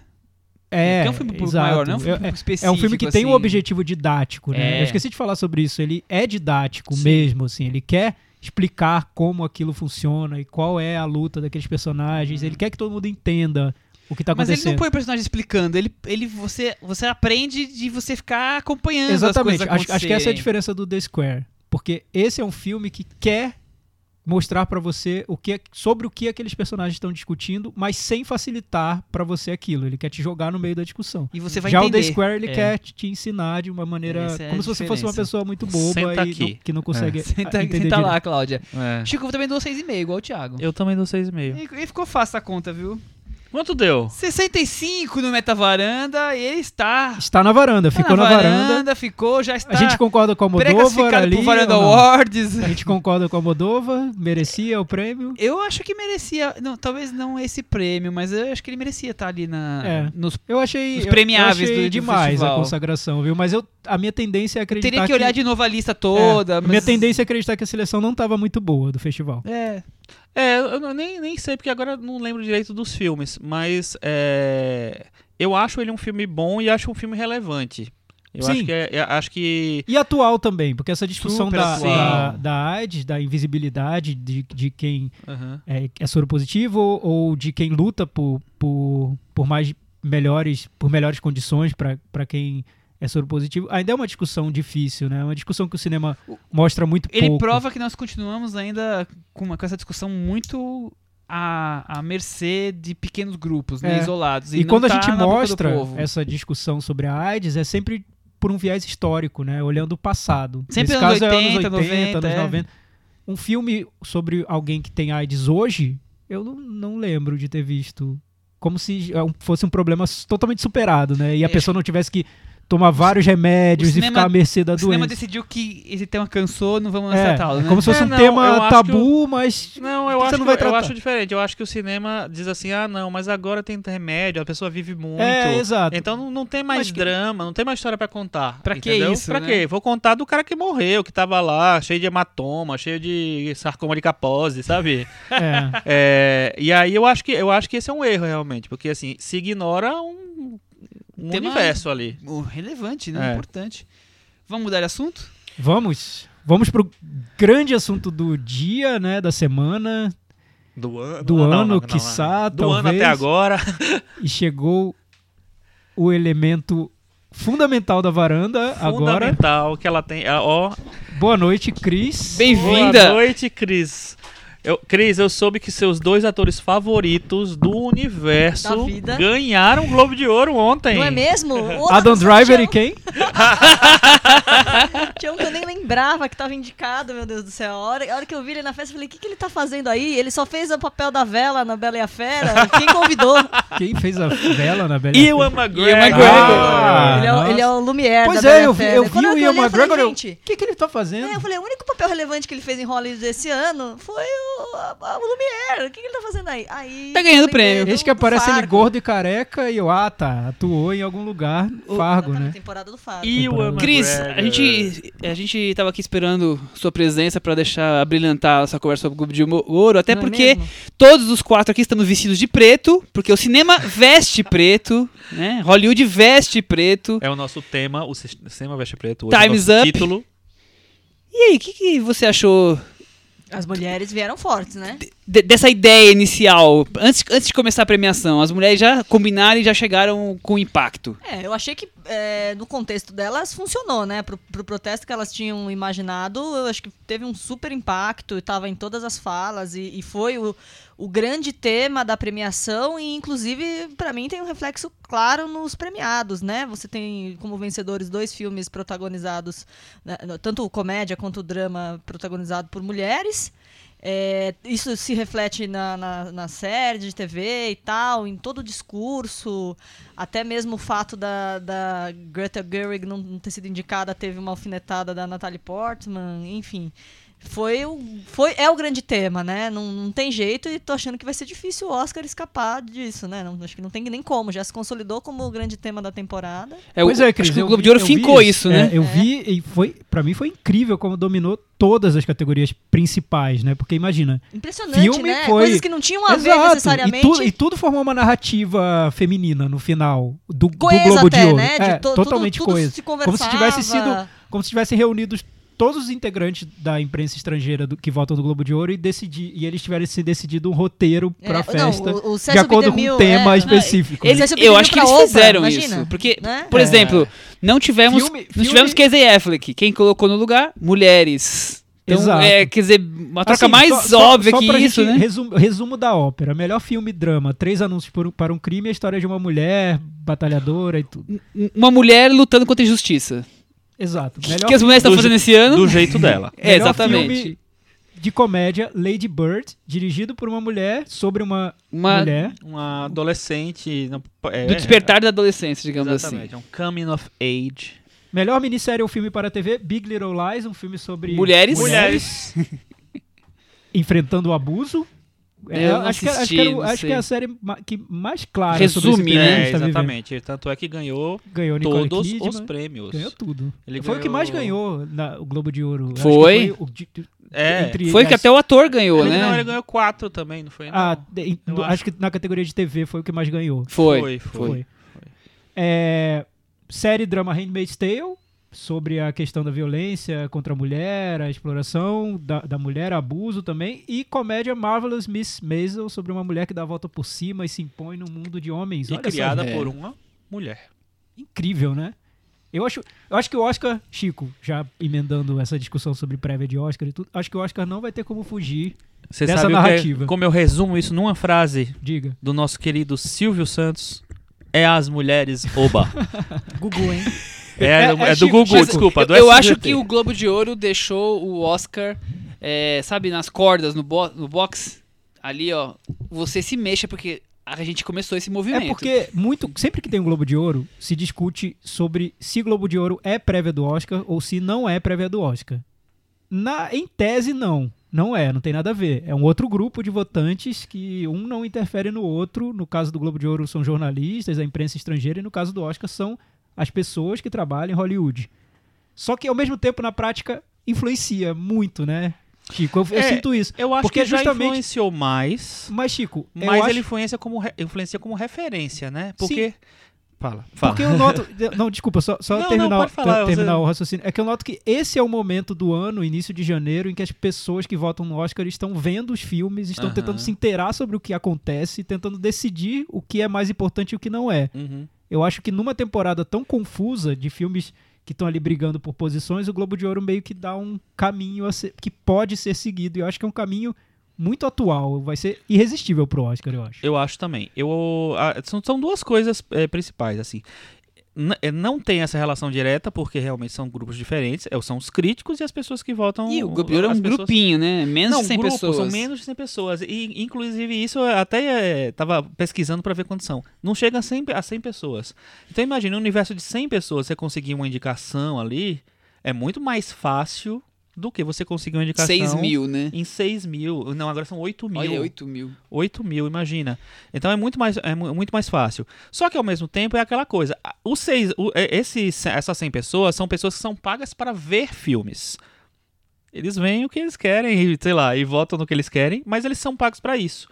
As pessoas que votam no Oscar são pessoas que fazem Tem suas os vidas, filmes é, delas, fazem sabe? Esses são filmes. os filmes delas, aí depois chegam numa hora, numa época do ano que, meu Deus, como- que, que filme eu vou votar tal. Então, não deixa de ser uma referência. Opa, chegou o Globo de Ouro. Ah, putz. Eu acho que esse ano é uma Então lá. referência muito importante. Eu acho viu? que esse ano Porque é esse ano tava tudo muito embaralhado. bagunçado. Eu acho que ele, encu- ele era- o que encurralou, ele deixou o é. Oscar sem opção. É. O Oscar vai ter que dar Vai, destaque para as mulheres. Por exemplo, um exemplo do momento aqui agora.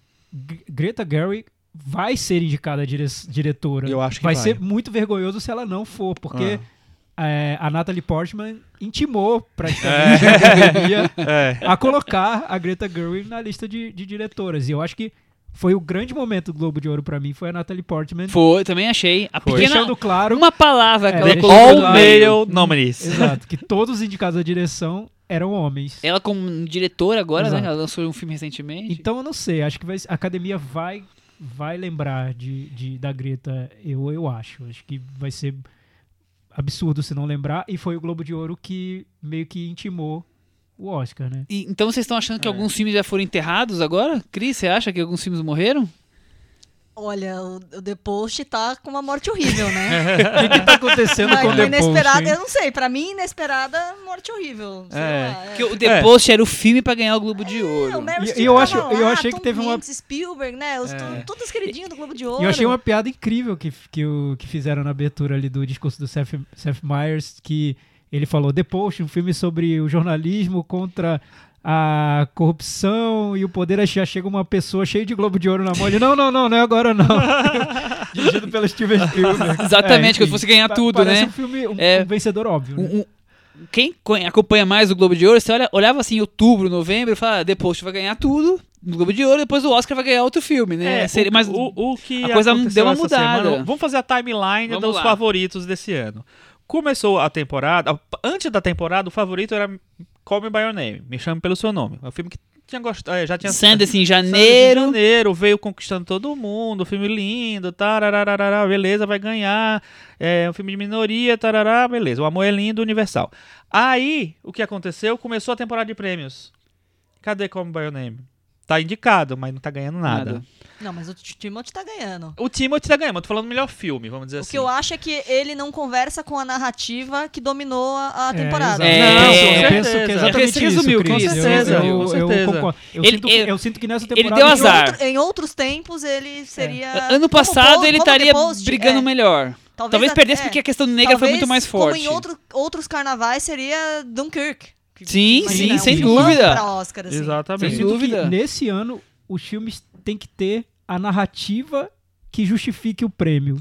E não o contrário, não vai ser o prêmio que vai correr atrás É do isso filme. que o filme Lady tem Bird, por correr exemplo, atrás do tá prêmio. indo pra cima, né? Sim, o Lady Bird tá. exatamente. Uh, Eu acho que Lady É, Bird cresceu o que- bastante. agora. Exatamente. O que eu acho que tá acontecendo agora, que tá afunilando mais o negócio, é que a gente tinha tipo 5, 6 filmes que podiam ganhar o Oscar até a semana passada.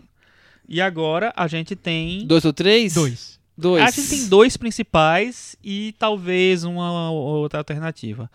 Eu acho que tá concentrado entre três anúncios e é para um crime e Lady Bird, mas existe a possibilidade da Forma da Água surgir como um, um filme. Os três filmes têm protagonistas femininas. Uhum. Um deles é dirigido por uma mulher, além disso.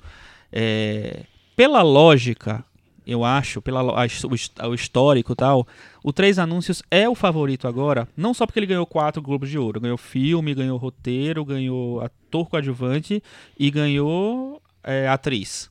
Não só por causa disso, mas porque ele parece um filme mais de estúdio.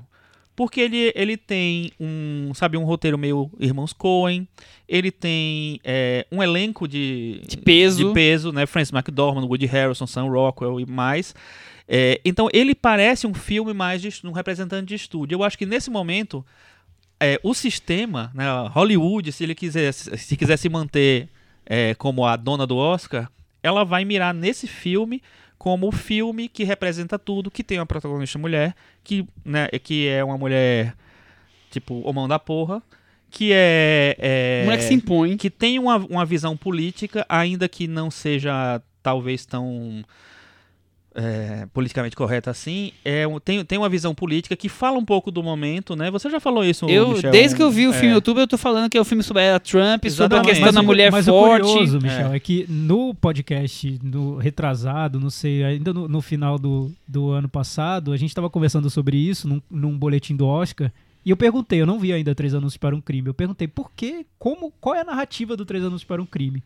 E vocês falaram, porque tem essa questão do Trump. E eu pensei, poxa, mas a questão muito mais feminina hoje, né? Sim. Onde entra o Três Anúncios para um Crime? ela consegue ter Aí- esse lado também. Aí, ontem, É. no Globo de Ouro, eu ente- caiu a, fi- a ficha caiu, sabe? Eu, eu ouvi o barulho da ficha caindo quando a Hale Berry apresentou as cenas do Três Anúncios para um Crime e ela simplesmente disse assim, é um filme sobre uma mulher que decide que time's up. E usou Ah, o é. slogan do Globo de Ouro. Eu falei, meu Ali ela Deus. matou, cara. pensei, criaram a narrativa pro Três Anúncios entrar os Total, total. Então isso já, já faz o filme ter um, um sei lá, um é, fu- funcionar pro consenso. Mas ele não é assim. favoritaço. Ele não é, não, Porque- esse, esse por- ano não vai ter o É, favoritaço. porque ele não agrada a todos. É, Eu ainda não. acho que Lady Bird vai crescer, crescer, crescer. acho. Tá É. crescendo ainda. E com essa história de. Até mas, olha, mas seria, Portman, seria ousado ganhar Lady Bird, viu? Olha, seria muito Michel, ousado. A gente tá falando de uma temporada. Não, aí se você uma- vê que ganhou- Que ganhou Moonlight. que ganhou né? Moonlight, quer dizer, É. que, que Eu acho que se ganhou É, Moonlight. foi um ganho, É, uma o- vitória ousada. O que eu acho é que se a gente olhar para não, não é só esse ano que o Oscar tá. Porque que o Lady Oscar, Bird não- não é de tá grandes política. temas, mas pelo, pelo, pelo outro lado, é uma forma de você mostrar toda a feminilidade e, e com todos os seus dramas e suas e suas os seus ups e downs, digamos assim, tá tudo ali. Então acho que por isso ele pode realmente crescer. Mas é um filme que você for, não é de grandes temas, ah, tá ali a, a Frances McDormand tá lá lutando contra a questão política, defendendo o que ela acredita as injustiças. É um filme sobre uma menina buscando o espaço Mas dela, eu né? acho que se o Oscar quiser tratar o Lady Bird, como ele tratou o Moonlight, como um filme que representa tudo, que Moonlight era um filme sobre negro, dirigido por um negro, é, que também tratava de, de homossexualidade, um filme pequeno. Minorias, um tá tudo filme ali. Feito ali na raça. Pronto, é um filme que representa absolutamente tudo. O Três Anúncios representa no tema, mas é um filme dirigido por um homem, né? É, Assim, não é. Representa até certo ponto. Ele não representa na íntegra, como o Lady Bird representaria, eu acho. Não, sem dúvida. E- É, eu não sei, eu, eu concordo com o Michel. O Lady Bird, ele, ele é muito pequeno. Ele em outro, eh, há, há dois, três anos, ele não, nem seria nem Indicado, lembrado. é. Talvez ele fosse indicado pra melhor atriz. porque- roteiro, Pra assim. roteiro, pra, sei lá. Se o Oscar tivesse uma categoria de filme de estreia, talvez ele entrasse lá. Mas ele não seria lembrado pelas categorias principais. Eu acho que ele ganhou uma relevância diferente nesse ano. Mas o Oscar tá ligado nisso. O, O- faz cinco anos, é como a gente falou aqui. Faz cinco anos que o Oscar tá. premi- Quatro anos, né? Agora que vai ser o quinto. É, 12 anos de escravidão. Spotlight. é, Moonlight. Teve mais um que eu esqueci agora no meio. Ah, teve o Birdman, né? Que não é. Não Mas Mas também nada. um filme pequeno, É, então, é. por um mexicano. Não- tem- não são tem Dunkirks. questão. É, É, exato. não, pois é. Mas o Oscar tá voltado para esses temas é, mais sérios, mais importantes, vamos dizer assim. E nos últimos é, anos tem acontecido muito a divisão entre. é, é, eu acho que os três últimos anos de filme e diretor. Os, é, Ah, eu acho que Eu vai acho bem acontecer esse possível. ano. É. Eu acho bem possível esse ano. Ela, Acho ela ganha possível. de direção e o Três Anúncios ganha filme. Não, eu acho possível. É, enfim. Eu não, eu não vou. Mas é- mais- é- eu não vou chutar nada porque eu chutei Call Me By Name e agora E o filme tá você- totalmente fora do tá baralho. ficando né? triste, né? Não é o ano da causa gay. não, Os não 120 é. batimentos nem entrou na nem lista. entrou na então lista, Não, é. não, não queremos falar sobre esse assunto nesse momento. Já foi, Não- já teve ano passado só- o seu capítulo. Já teve a cota do ano passado. É, e aí eu acho Corra que. também eu acho que caiu. Eu acho que, eu acho que Corra caiu bastante. Eu acho que se- Corra talvez tenha um, um- uma sobrevida se por acaso ele aparecer no, entre os indicados ao DGA, ao Directors Guild of America, que vai sair acho que dia 11, que vai ser o que? Quinta? É, vai ser o DGA. Se ele tiver entre os cinco indicados, aí talvez ele, ele ganhe uma força. E, ama- e amanhã também são os indicados ao BAFTA. Então vamos ver como é que o, o, o Corra vai aparecer lá. Mas hoje eu acho que se tem um filme que o Oscar pode pegar pra si e dizer assim, nossa, estamos tratando de um filme importante, temos uma mulher protagonista, temos não sei o que lá, é o Três Anúncios. Se ele quiser ser muito ousado, como o Michel falou, aí o Lady Bird é, aparece lá.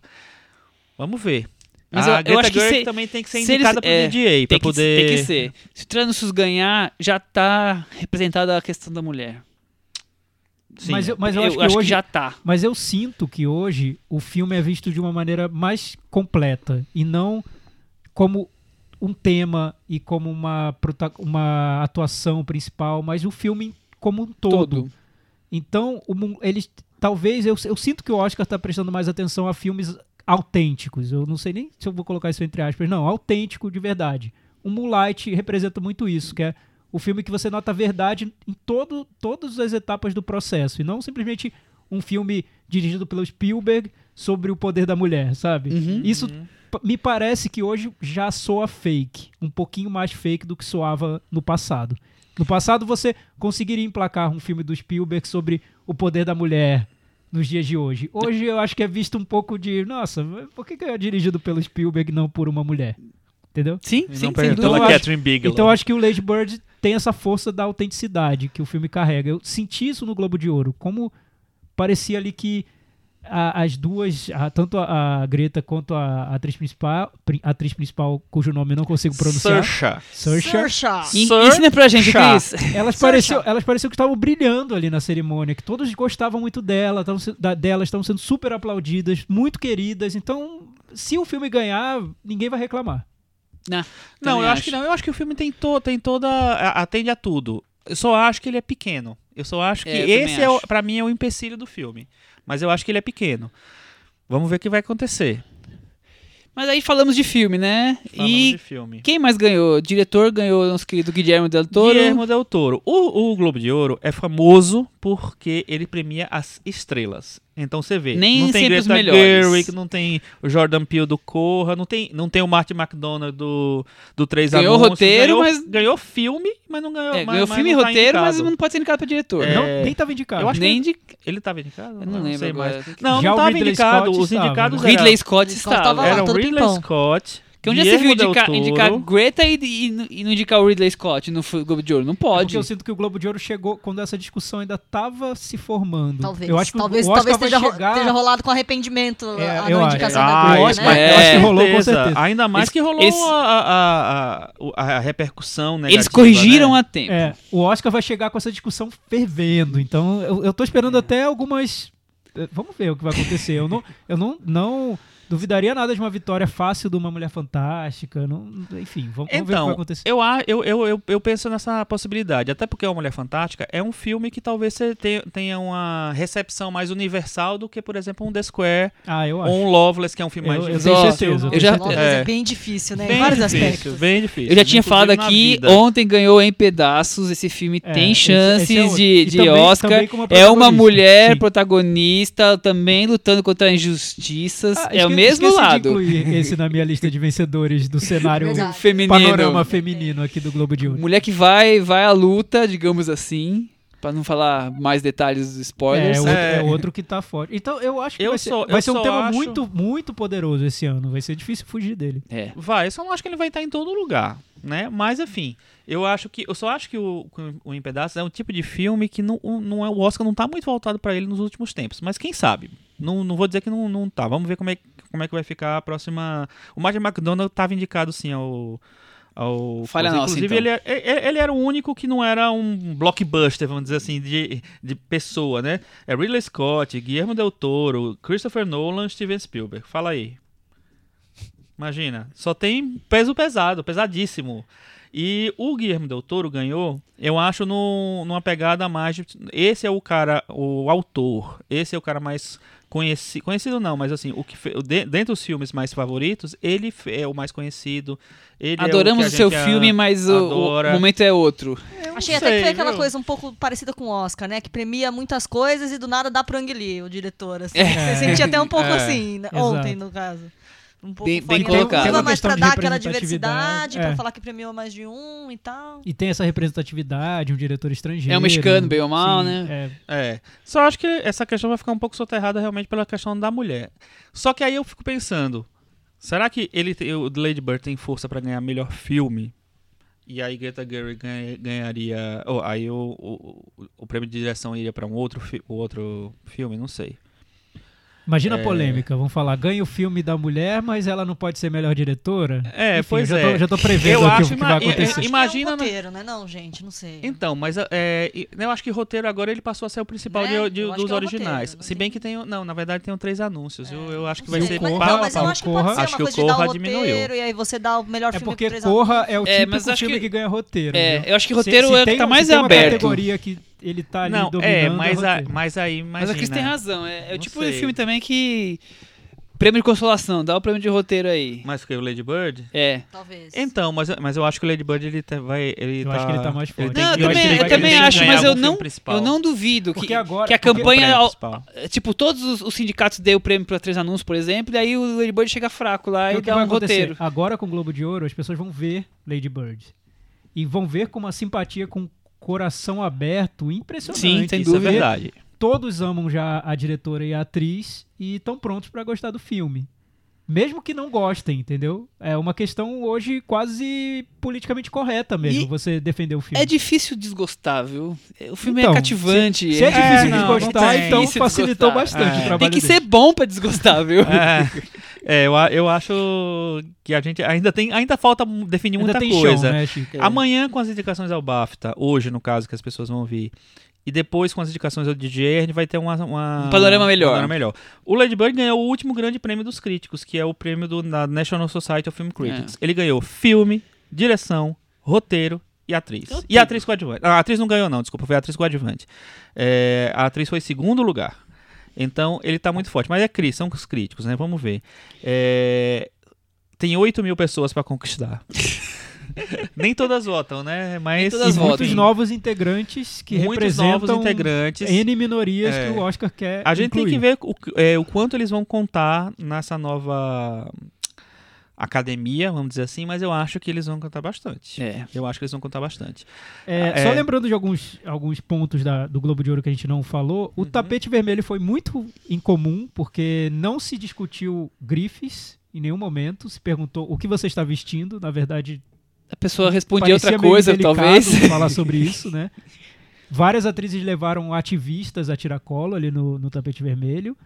Muitos criticaram hoje, eu li algumas críticas de que essas ativistas foram tratadas ali de uma maneira quase decorativa, porque não deram nenhum espaço para as ativistas nem dentro da premiação, nem fora. Elas foram ali só para mostrar que, que tinha algo tinha especialista junto, sabe? Você levar uma pessoa ali que, te, que representa o, o tema. Eu li alguns comentários, até escritos por mulheres, um pouco ali duvidando essa, essa, essa vontade de, de realmente tocar nesse assunto e não simplesmente de fazer um protesto mais midiático, né? É, E a gente teve um- uma grande polêmica da premiação que foi a participação de James Franco. Ele ganhou o prêmio de ator de comédia, comédia. por O Artista do Desastre. Subiu ao palco com o diretor do filme original, The Room. Com o diretor, Tommy- ator, produtor e tudo Tommy mais. Wiseau. Deu uma cortada. Não deixou ele um, falar. Opa, nesse microfone Aqui- você aqui não entra. não. Isso, exato. Nesse microfone você não entra, não. Nesse microfone você não fala. É, E depois da premiação, James Franco foi acusado de abusar atrizes. Ele e é o tá abusador da numa- É semana? o abusador da semana. Foi, foi acusado pela Ellie Sheed, foi a primeira, que é a atriz do Clube dos Cinco, de vários filmes infant... in- juvenis, né, dos anos 80 e 90. E teve mais gente teve que mais depois gente, foi, mais a primeira, né? Vários de- com detalhes e tudo. Então, de ganhador do Globo de Ouro a assediador da semana em questão Batata de está horas, né? assando James É. Franco. É, isso eu não sei, é, não vai dar tempo ainda, que as indicações do Oscar saem lá pelos dia 20 e poucos. Eu Então, que ele tá fora. Ele pode, ser, pode não até ser entrar. indicado agora ganhar. não, depois eu de ontem. Não, Tá eu, fora, eu, tá eu acho assim. Ele já não tinha nem chance, né? Isso agora verdade. é- Mas né? acho que indicado era. Não, indicado sim. É. Indicado sim. Mas eu isso agora facilita tá a indicação de outras pessoas Não- agora. Pois É. é, abriu um caminho aí pra quem? Pra o, o Tom Pra Hanks. ninguém, porque vai ganhar o Gary Oldman. Ah! Vocês fiquem aí, se entretenham com as vagas que sobraram. Eu acho que não. Vocês deram a deixa pra. Cris soltar essas. Não, Desculpa. brincadeira, não sei. Até ontem eu tava até meio tensa. Eu falei, gente, ninguém gosta dele no Globo de Ouro. Não sei É se que vai ele falou certo, mal do né? Globo de Ouro um tempo atrás, né? É, ele então, falou que o no- Globo de no- Ouro era. Já, já foi mais certeza, mas enfim, ontem deu Não, Mas eu acho que que, eu acho que no Oscar não tem pra quem, pra ninguém. Você acha que ganha Acho mesmo? que o Gary o Oldman. garoto do Call Me By Name... Não, menor chance, acho. Não, não tem, gente. Acho que tem. Eu, é o que eu não vi o filme, mas acho que não tem a menor chance. Não, não tem. É, o- é assim, é, é, É outra... porque é uma performance destruidora, né? É, não, e além disso, é, é uma coisa de é. escala, né? O, o, o Timothée Chalamet é muito... tô, tô imaginando menos o Gary Zé chegando na varanda. Tá imaginando Pisa o Christopher Gary Nolan. Na É boa. Não, porque é uma performance que tem, Uma assim... performance dirigida pelo Christopher Não, é Nolan. sério, uma performance de, de corpo, uma performance de humor, uma performance de, de grandeza, sei lá, tem vários aspectos Chris, muito o- loucos dele. Ele é o Churchill que todo mundo queria ter visto É, é- no é cinema. o seguinte, Ele é eu- melhor que o Churchill. Ele é melhor que o Churchill. porque eu só lembro do isso. Churchill dos, dos documentários, eu só lembro do Churchill berrando. Berrando, muito louco, virado no uísque, e não é esse Churchill E é tá lá no melhor, filme ele do dá um- Wright. ele É, dá um plus, assim, Não, e ele, ele tem, um, Oldman, ele tem uma- gente. umas, umas sutilezas. um- Ele também tem o, o, o clichê que a gente espera dessa interpretação. Eu esperava só o uma- clichê. Eu falei, nossa, vai ser só o Exatamente. clichê em, em estado de graça. E eu acho assim, Semana que vem tem Gary mais. Oldman na varanda. É, e eu acho que além, além de, dessa questão, né, do da interpretação em si, tem a coisa de ser um filme construído para ele, né, para para o ator, né, para para um, o ator brilhar.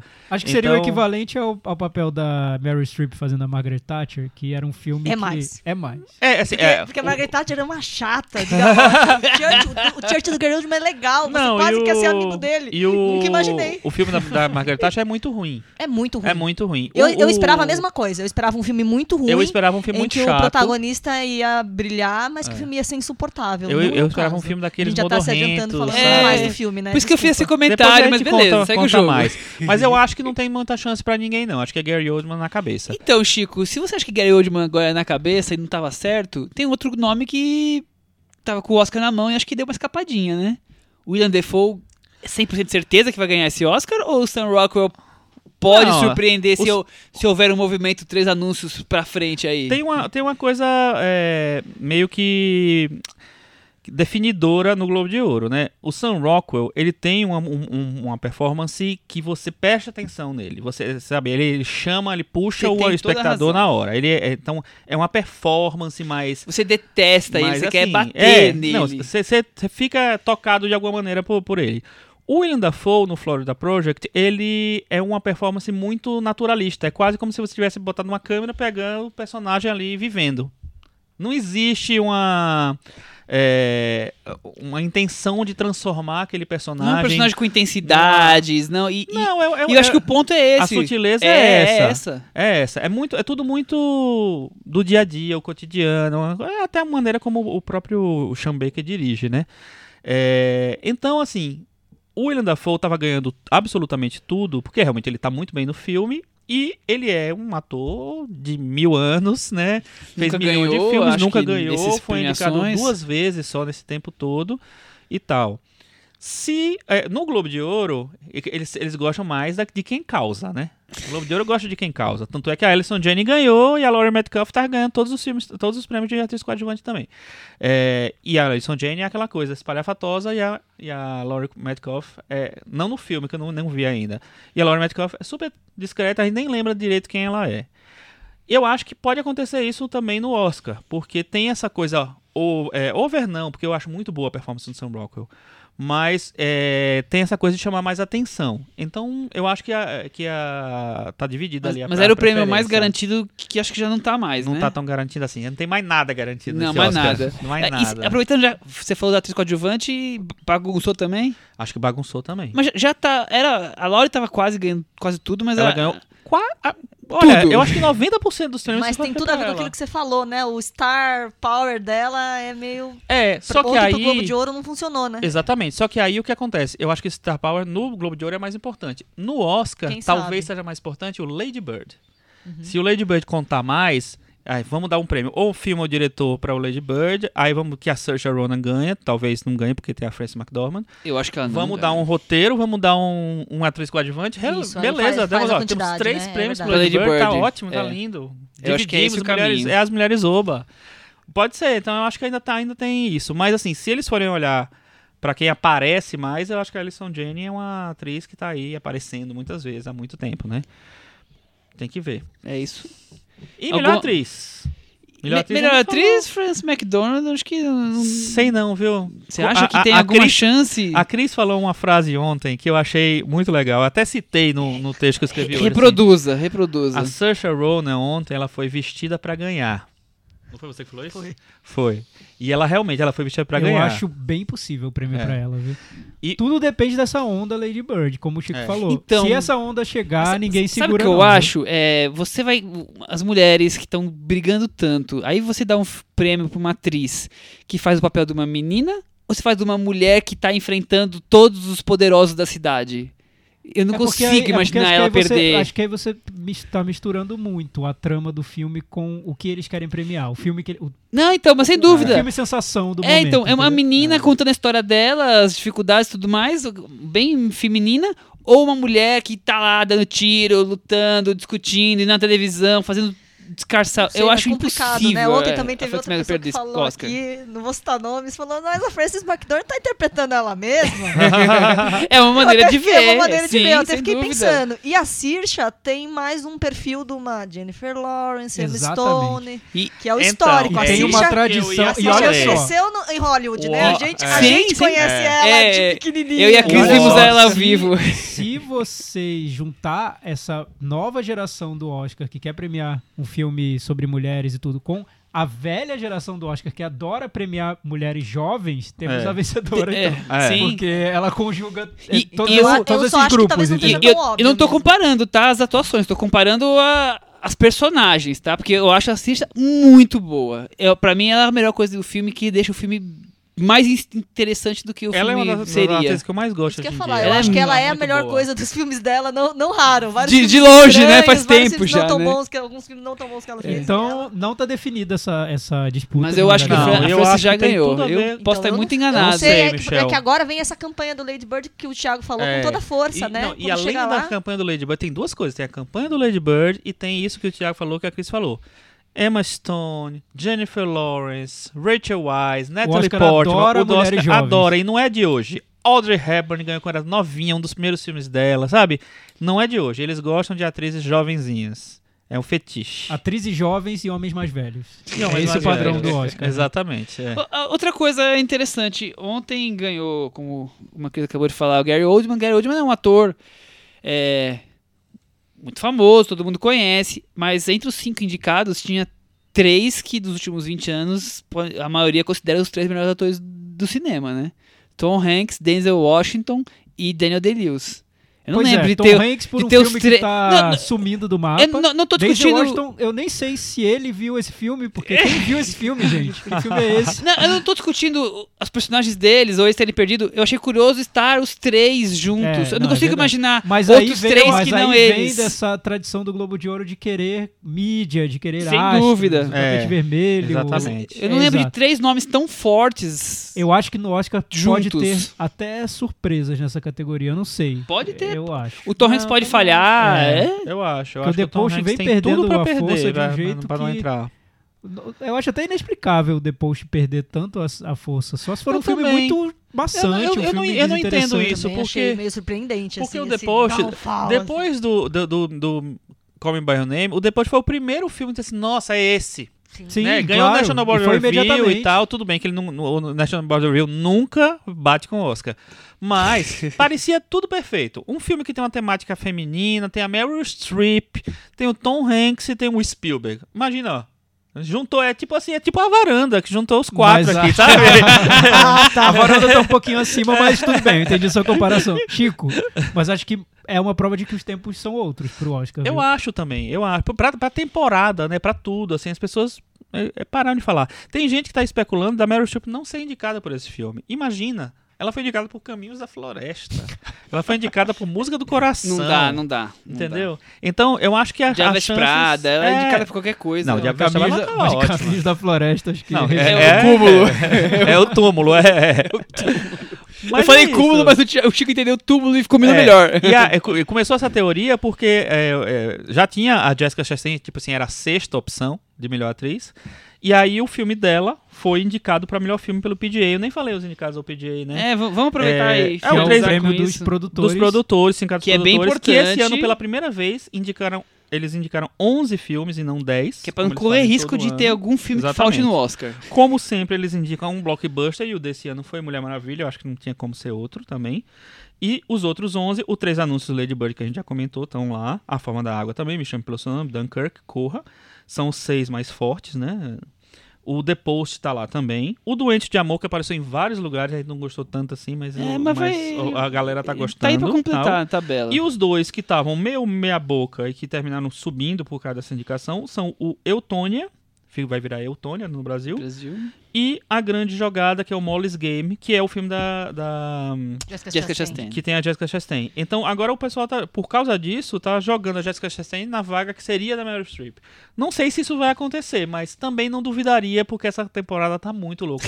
e assim, é o mais legal é que ela tá louca. Ah, é uma delícia. É melhor, melhor não tem- temporada em é, tempos. cê Imagina, a gente tá no dia, hoje é que dia? Vi, é, 8 amanhã vai de ser janeiro, 8 9. de janeiro, 9 de janeiro. A gente não tem um favorito pro Oscar. A gente não tem nem dois. A gente, quer dizer, tem dois agora, né?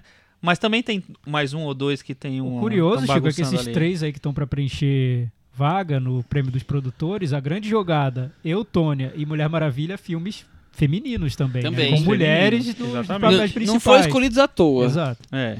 O Doente de. Amor é um filme de, de um, de um, um personagem principal que também representa outra minoria, do- dos estrangeiros, imigrantes e tudo enfim. mais. E a- ainda voltando pra questão da mais da festa tal, tô muito curiosa pra saber o que vão fazer com Kenzie Affleck de novo aí, já que o Globo de Ouro teve que dar um jeito. Como É. assim? O que Porque o, o Casey não foi, né? O Casey Entregar. não foi pra Será que ele vai entregar no o Oscar? Não, É. Como é que ele vai entregar o Oscar pra Francis McDormand? Com que cara? Nossa. Ou- senhora. olha, é. se eu fosse produtor do Oscar, eu ia deixar rolar pra ver o que acontece. Catfight. Ia dar no Se o- mínimo mídia, né? Se o ano passado já foi difícil porque a Brie Larson fez cara feia pra ele, nem.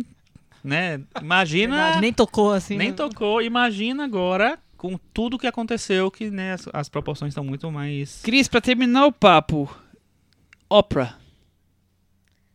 Eu achei que fez parte do, do que já estava orquestrado, assim. Eu não- sei, pra mim ela tem que ganhar o prêmio pela, pelo trabalho dela em TV, né? Enfim, tudo bem que ela tem. Ela investe em cinema, mas assim, como grande obra de cinema, acho que nem É, tanto, né? Foi mais como produtora, na verdade. Produtora, na verdade, como- acho que é. Mas na né? verdade, Não é acho que mesmo ali um tá filme. contemplada a TV também, é, né? é, é, eu acho que ela é. Ela é a maior figura da TV americana, não tem nem o que discutir. Ela é uma das maiores O Silvio personalidades Santos, né, dos dos Estados Unidos há muito assim, tempo. Pois é, hoje, hoje, no dia É seguinte, Perfeito, né? Dia seguinte da festa, já estão falando na possível candidatura à presidência. Dela, É. já tá todo mundo. O marido dela falou que não, é Exatamente. impossível. O papo é que forte, né? Não, não vê Gente, aí. isso- E Olha, ela ganha assim. E ela Depois do ganha. Trump, eu ia adorar Eu tô, já, já tá todo mundo torcendo é.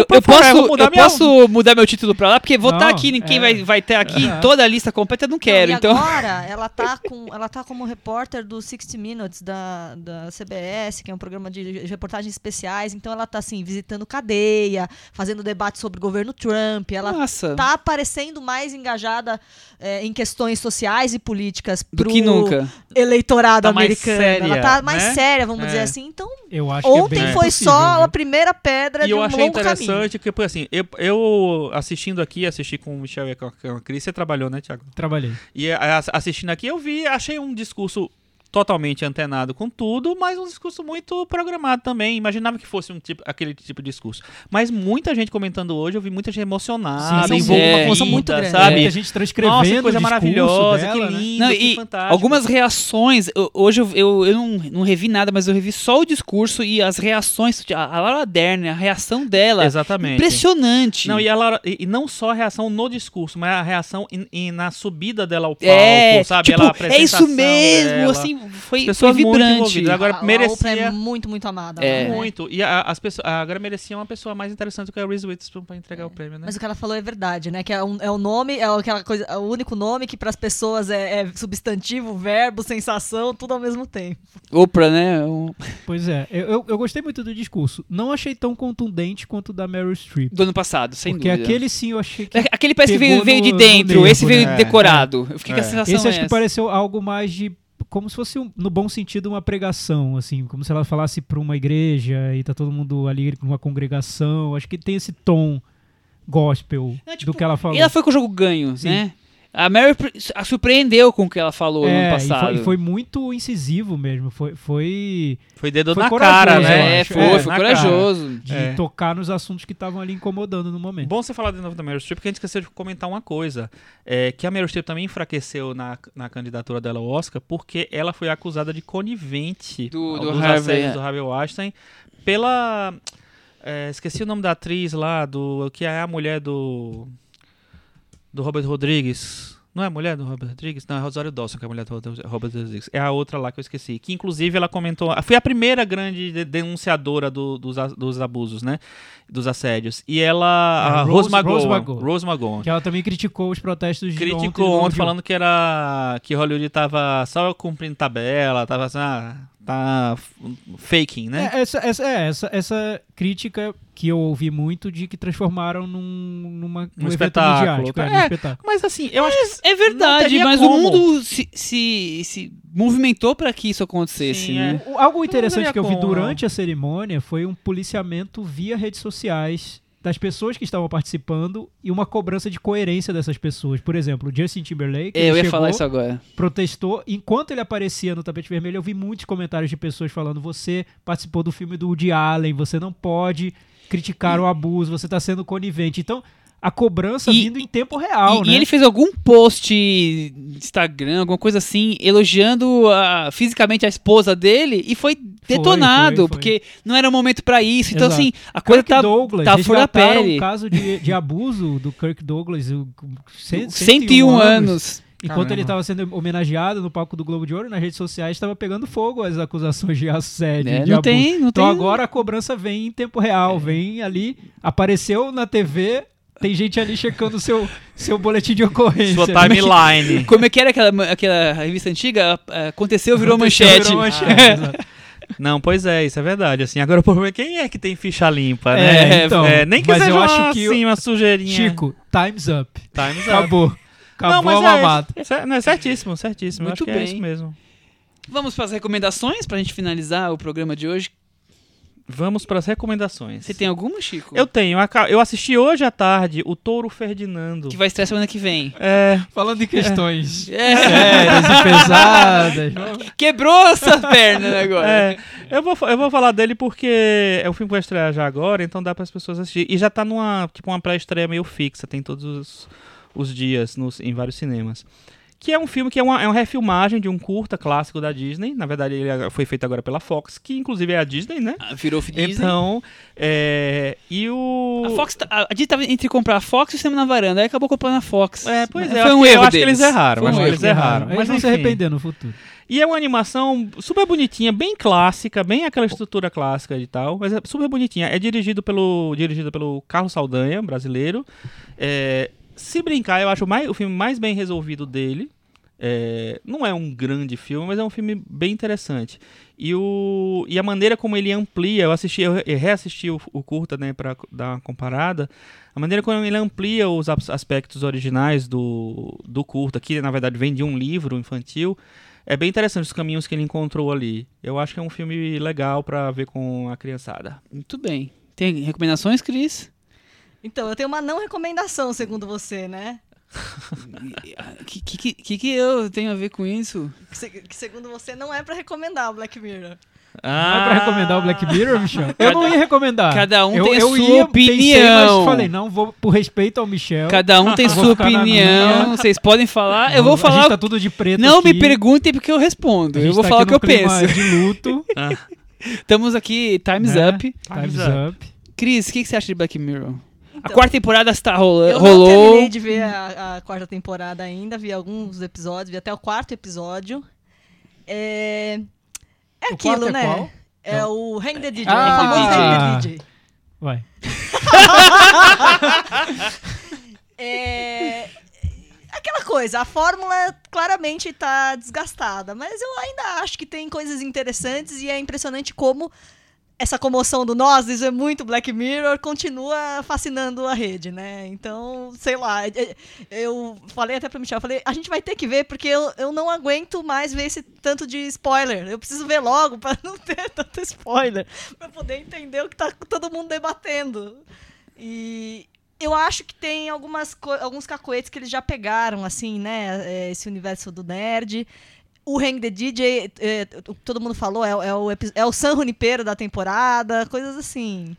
Mas eu ainda acho interessante. O Michel quer cortar os pulsos. Eu ainda acho que tem Não, algumas Michel não vai falar. Michel vai ficar quieto. Ele vai recomendar outra coisa, uma amostra de um diretor dos anos 30 que tá passando É, no Instituto Moreira Salles. Daqui mim- a pouco. Pra mim, Black Mirror é passar raiva. Deixa eu só falar uma coisa eu fico aproveitando- nervoso, quero pular da janela assistindo, acho Que horrível isso, aquilo. pular da Mal interpretado, roteiros, Você quer roteiros cair da mal varanda? elaborados. Você vai se jogar da varanda? Michel? Podem me bater, eu acho um horror Black Mirror. Não. Ó, mas deixa eu falar só uma coisa que a Cris citou, o San Junipero, Junipero. Eu não tinha assistido a, tempo- a terceira temporada de Black Acho Mirror, eu fiz legal. isso agora. Então, eu achei legal, é o melhor episódio daquela temporada, eu acho. Não quer dizer Só que, que, é depois de excelente. assistir Marjorie Prime, que é, tem uma temática São muito bem parecida, parecidos. perde muita força. Vai ver Marjorie Prime, gente. não É, vai ver então, Black Mirror, eu, não. Eu acho que a proposta é, é muito diferente. Ah. Eu não sei, eu, eu me divirto com Black Mirror. Eu não vou ser hipócrita e ach- dizer que é uma merda. E, eu- e falando palavra. Não. É, Eu acho que tem coisas enfim, interessantes. é, eu eu acho assim. que, que o Black Mirror cumpre essa função que o Além da Imaginação cumpria. Além, além da Imaginação é, virou cult. coisa é. assim. Ele é. Ele E hoje, que ser e hoje é endeusado, mas Além da Imaginação também é muito irregular. Tem episódios muito bons e tem episódios muito ruins e É, acho que é isso nem que eu sempre quero dizer. funciona. Eu acho que ele não tá naquele patamar É, mais das é- melhores é. séries, obra-prima, mas, mas Tale, o, que eu, o que tá. eu acho que é interessante no Black Mirror, e aí, sério, se você quer encarar o Black Mirror como um filme, como um cinéfilo vendo um filme de arte, não vai dar certo, porque nem é esse o objetivo do filme, da série. O objetivo é comentar um pouco assuntos que estão em voga e fazer prospecções e provocações, tratar a ficção científica como esse terreno de discutir ideias e não simplesmente de fazer o filme sobre pessoas que vão para outro planeta lutar contra monstros. Não, é discutir ideias. Essa ideia do sci-fi de raiz, né, que de livros dos anos 60, 70, ele traz um pouco isso para o mundo de hoje de uma maneira que é irregular também. Tem episódios bons, eu acho, tem episódios muito equivocados. Achei um um, um fenômeno curioso agora quando saiu a temporada nova, que, primeiro, muita gente dizendo que era pior, e muita gente também fazendo ranking de episódios de todas as Uma- temporadas. virou uma mini febre nas redes E sociais. quando eu né? olhava os rankings, geralmente era assim: o primeiro lugar é um episódio da primeira temporada ou da terceira, o segundo é um episódio da prim... o segundo é um episódio da terceira, o último é um episódio da primeira. Eu falei, gente, se o último episódio no ranking das pessoas é um da primeira temporada, significa que a série sempre meio que oscilou Sempre foi mais ou ali, menos, né? Não, eu lembro de Sempre assistir a primeira. e, é. e ruins. Aí, o primeiro episódio eu acho assim incrível, excelente. o primeiro eu acho segundo eu acho terrível, vai Sim, lá pra exato. baixo, aí depois volta. Qual que é o segundo? Não lembro. Da bicicleta. o povo gera energia com a É bicicleta. tipo, Assim, é eu- tipo eu o pior episódio de Black. Mirror. Ah, é legalzinho. Eu acho curioso. Aí eu que falei, é caramba, não vou é com a assistir mais. Jessica Brown Findlay do Downton Abbey. Eu acho assim, uma diversão quase guilty pleasure, mas que tem um senso de humor que me agrada, é um senso de humor bem britânico, Bem né? black- bem, Bem de, black de ver comedy. a pior situação com um sorrisinho irônico ali. No Ah, eu acho Me tão corrija- apelativo. Me corrija se eu estiver enganado. As duas primeiras temporadas não são da Netflix. Não, não, Não, são. não. Depois assim- ele vira Netflix. Isso. Acho que foram, foram pro- produzidos pelo Channel 4. E ele caiu depois que virou Netflix.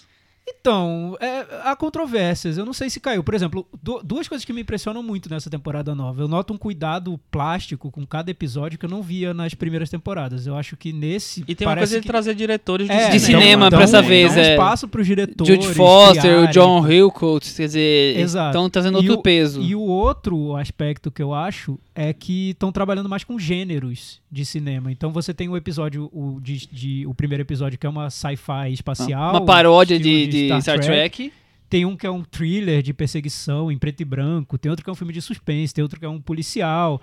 O Hang the DJ tem mais esse clima de comédia romântica escrita pelo Charlie Kaufman, dirigido pelo Spike Jones.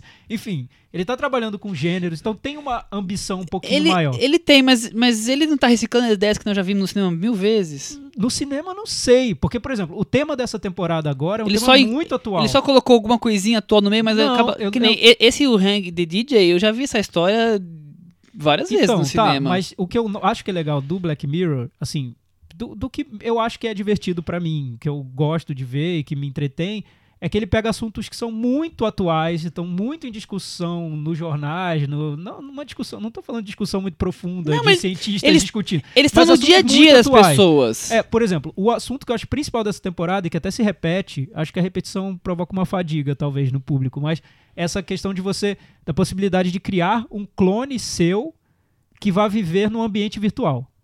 Tá. Esse é um assunto que eu não tinha visto no cinema, eu não lembro, pelo menos de algum filme. Tron. Ai. Tron ele entra, né? Não, não, mas aqui é muito mais complexo. Mas aqui é é um uma coisa meio que é você mesmo. É uma coisa Claro, meio Matrix coisa que ele faz aqui, né? Ele é coisa meio. Matrix, principalmente no primeiro. Não, mas assim, a possibilidade de você criar uma versão sua completa. E jogar dentro do- de total, uma coisa virtual, A partir da- da, Matrix. questão de genética e jogar num ambiente virtual. Então eu vejo como Matrix isso. É. Jogou o seu clone dentro da Matrix lá É, e a coisa é que, eu, acontece. é que eu acho que ele pega. é, porque é, tem avanços tecnológicos, né? do- de dia, dia a dia. E o, o Charlie Brooker, que é o criador da série, ele tenta ficar atualizado, ele se interessa por esse assunto e ele tenta trazer esse assunto pro ambiente Black Mirror, né? Do, e eu acho que é válido, assim, não como uma maneira de se aprofundar nesse assunto, mas para trazer essa ficção científica mais realmente ficção científica, né? De discutir ciência e não Não espaçonaves voando e dando tiro, juve- sim. Simplesmente juvenil, né? Sei por quê. Eu, é, eu também não acho nada ruim nisso, não. O Hang the Did eu, eu acho que funciona como comédia romântica. Eu, eu- e é uma comédia romântica leve, de- até tem esse lado otimista que veio do San Junipero, que foi um grande sucesso e que ele traz novamente. Eu concordo com a Cris, tem fórmulas que, que a série está repetindo. Ele quer mirar no certo, porque virou um hype enorme, virou um blockbuster. da Ficou, Netflix, ficou né? ultra popular, né? Muito né? popular, É. muito grande. Mas eu acho Virou que um não, meme. mas eu acho que não perdeu esse senso de humor é, cruel que tinha, que é ver nas piores situações, porque cada episódio é o que aconteceria na pior situação possível. Possível. Isso às vezes me incomoda. Tipo, você fala, Isso meu, alguém vai sempre morrer. me incomoda. Aí alguém vai morrer. Então episódios como Hang the DJ, pelo menos dão É. uma desbalanceada, assim, eu acho. Senão fica, vai morrer, vai morrer, vai morrer. E, eu acho que aí o Hang the DJ, ele, ele, como era o San Junipero, ele parte dessa premissa tip- tipicamente Black Mirror, o que aconteceria na pior das situações com essa tecnologia aqui. Mas ele acaba discutindo questões mais universais, sobre relacionamentos, sobre é, fidelidade. Quem que é o sobre- diretor do Ring the DJ? é um, eu esqueci o nome dele, mas é um diretor que já fez The Wire, que fez várias Hum. séries, é um diretor conceituado. Eu não lembro me fugiu o nome. nome dele agora. De TV mesmo. de TV. né? É, mas isso que tem muito nos filmes do Spike Jonze, que muita gente acha horrível e tudo, que é usar a tecnologia, usar a imaginação, esse lado mais surreal pra discutir relacionamentos, discutir coisas do, do dia a dia, né? Eu acho que ele faz de um jeito decente. Eu, eu me diverti com a série. O, o the DJ eu vi, eu tava no Rio, passando o fim do ano com a família, minha mãe, todo mundo viu junto, terminou a série, todo mundo discutiu as Fa- questões. familiar, Pass- que ficou- maravilha. Ficou uma mesa redonda Olha falando sobre Mirror é um programa de família. Viu? Olha aí, é, tá uma, é uma série Olha que coisa família, ver bonita. com a família. Mas claro, se a gente for colocar numa discussão estética sobre cinema, como eu discutiria Twin Peaks, por exemplo, Eu- morre na praia Eu, totalmente. eu acho que ele tá mais pra Ruben Ostland do que pra É, Twin Não, Peaks. mas dá discussão, né? Também não podemos citar nomes, mas teve gente que falou que ia adorar botar aquele app da- dos filhos, que, que, Ah, que é, você sim, vai sim. filmando GPS não, esse, esse, esse eu pensei em mostrar pra minha mãe, mas eu falei, ah, não, deixa, deixa Nossa, aí-. Que é como o termina então? Arcadian, Pelo né? amor, que, que apelação aquilo, né? Mas deixa pra lá. Ah, Michel, sua recomendação. Recomendação: dia 24 estreia no CCBB a mostra sobre os filmes de Ennio Morricone. Os filmes que tem trilha do Ennio Morricone, então vai ter Trilogia dos Dólares e tantos outros filmes que tem trilha dele. Então, quem gosta, Sabe quantas trilhas ele Imperdível. já fez? eu não sei. Mais de 500. Nossa, é menos, a, a, a amostra é menor que É, essa. um tá? pouquinho menor que isso. Teorema também vai passar, o Deserto dos Tártaros, tem vários filmes. Muitos clássicos. clássicos. Pena que é só no CCBB, né? Podia ter um Cine Sesc aí. Vai, É. a mo- Michel, mas só, só Fica tirando uma maior. dúvida Fica à minha vontade. aqui, o que te irrita mais no Black Mirror? Apelação. Mas apelação... Apelativo. Eu acho que todos os Apelação. roteiros, eles sempre pecam pelo apelativo, pelo vou esfregar na sua cara tudo de ruim. Olha como a tecnologia é uma tranqueira, ó, o Ah, que pode que é muito- acontecer. muito pessimista. muito pessimista, mas eu não, não tenho problema com o pessimismo, mas como ele- eles a- de- abordam o pessimismo, eles, eles extrapolam a, a, a questão. Essa que você contou agora do de colocar o acompanhar os olhos do que a pessoa tá fazendo e como termina, eu acho tão horrível. O outro que que tem a, a pessoa que trabalha com o seguro, É, esse, é- esse é Fica bem uma fraquinho. coisa, sabe? Uma coisa. Um final ridículo. Mas aquilo já vai me. vai- vou passando raiva desde os meus 15 minutos, quando eu já saco o que vai acontecer. Mas- eu falo, mas em algum momento- Eu acho que são mal interpretados. É, Os roteiros vamos- só tem vamos uma abrir- ideia. Vamos abrir um novo inicial. tema aqui, conversando com o Michel sobre Black Mirror. Esse Ô, é o nome Michel, do mas mal interpretado. Michel, Eu acho que são muito mal Eu não acho tem tão mal fatores interpretado. Eu acho mas, muito o- ruim. mas o, você sempre achou as- apelativo? Sempre. Eu gosto do primeiro episódio. Mas é, mas é eu acho legal o primeiro também, episódio, né? que é exagerado. Eu gosto do primeiro episódio. E eu acho ok o episódio de especial de Natal que tem o John Hamm. O resto eu não gosto de nada. É que tem uns que eu me passam que eu passo raiva, assim, que tipo, é a pior coisa que eu vi no na TV ou no cinema nesse Meu ano. Deus. The Black Mirror já tem dois que são a pior coisa que eu vi no cinema esse ano. Ou, ou na TV, né? Como esse, por exemplo, da, da Mulher da Seguradora. Esse é uma coisa. Você chegou a- ao quarto episódio? Cheguei, a Cris me fez chegar até o quarto. Porque eu teria achou- parado a segunda temporada faz tempo, eu não estaria você achou assistindo. médio. Eu achei ruim. Ruim. Só ruim. Vamos aguardar, semana que vem a gente vai Eu achei que o da, a acho. Judy Foster tem um quê de alguma coisa de linguagem ali sendo utilizada, mas a história também. Não convenceu. Ó, antes de terminar, já que agora a gente vai encerrar, Vamos né? lá, vamos lá. Vou só perguntar pra Cris que a gente falou, faltou um negócio muito importante falar do Não Globo de Ouro, pode gente. esquecer de nada. E aí eu, é, porque assim, tem um lado sério, que foi muito séria a festa, mas tem um lado fútil também que a gente tem que dizer. Quem era mais bem vestida, Cris? Olha, a, pior eu achei a Catherine Zeta-Jones, porque eu achei que ela não tava adequada, não que tivesse feio. Eu achei que ficou Só meio... porque ela tava acompanhada de um homem de 101 anos ficou com um decote meio ali, provocativo. Sei, é, a roupa tava boa, mas Eu achei Ah, apelativo botar o que Campbell é, o do lado. Na verdade, o conjunto ficou ruim, né? É. Não, é não, eu acho que levar si. ele, porque Levar ele, já tava tá numa, apelativo, a numa tava situação muito degradante. Você só presta atenção nisso, entendeu? Eu Ou- e no decote da Catherine Eu gostei muito da Saoirse Ronan e da Diane Kruger. Ah, muito bem. Eleitas da Cristiane. Muito bem. O- Posso só dizer quais foram meus Thiago, prêmios você fica à principais? Não, vontade. os prêmios que eu mais gostei de ver. Laura Dern e Elizabeth Moss. Muito bem, muito Acho bem. que foi muito legal ver as duas. Infelizmente, Laura Dern não... Não foi pelo Twin Peaks, né? Pra mim foi. Aliás, Big Little Lies, muita gente dizendo que foi um truque essa história do, de ganhar a melhor minissérie, sendo que foi anunciada a segunda temporada da série agora, né? Mas é, a é o que, é, que acontece com o Sherlock, né? Enfim, eles eh, veem cada, um, cada história é, como uma, uma coisa só. Ca- Cada temporada como uma história Uma só. história só, né? começo, Então meio e fim, uma né? minissérie por causa disso. O Top of the Lake, eu acho Também, que a é. ideia é essa também, É né? considerado as- isso. Então é isso aí. Até semana que vem. Tchau. Tchau! Tchau, gente.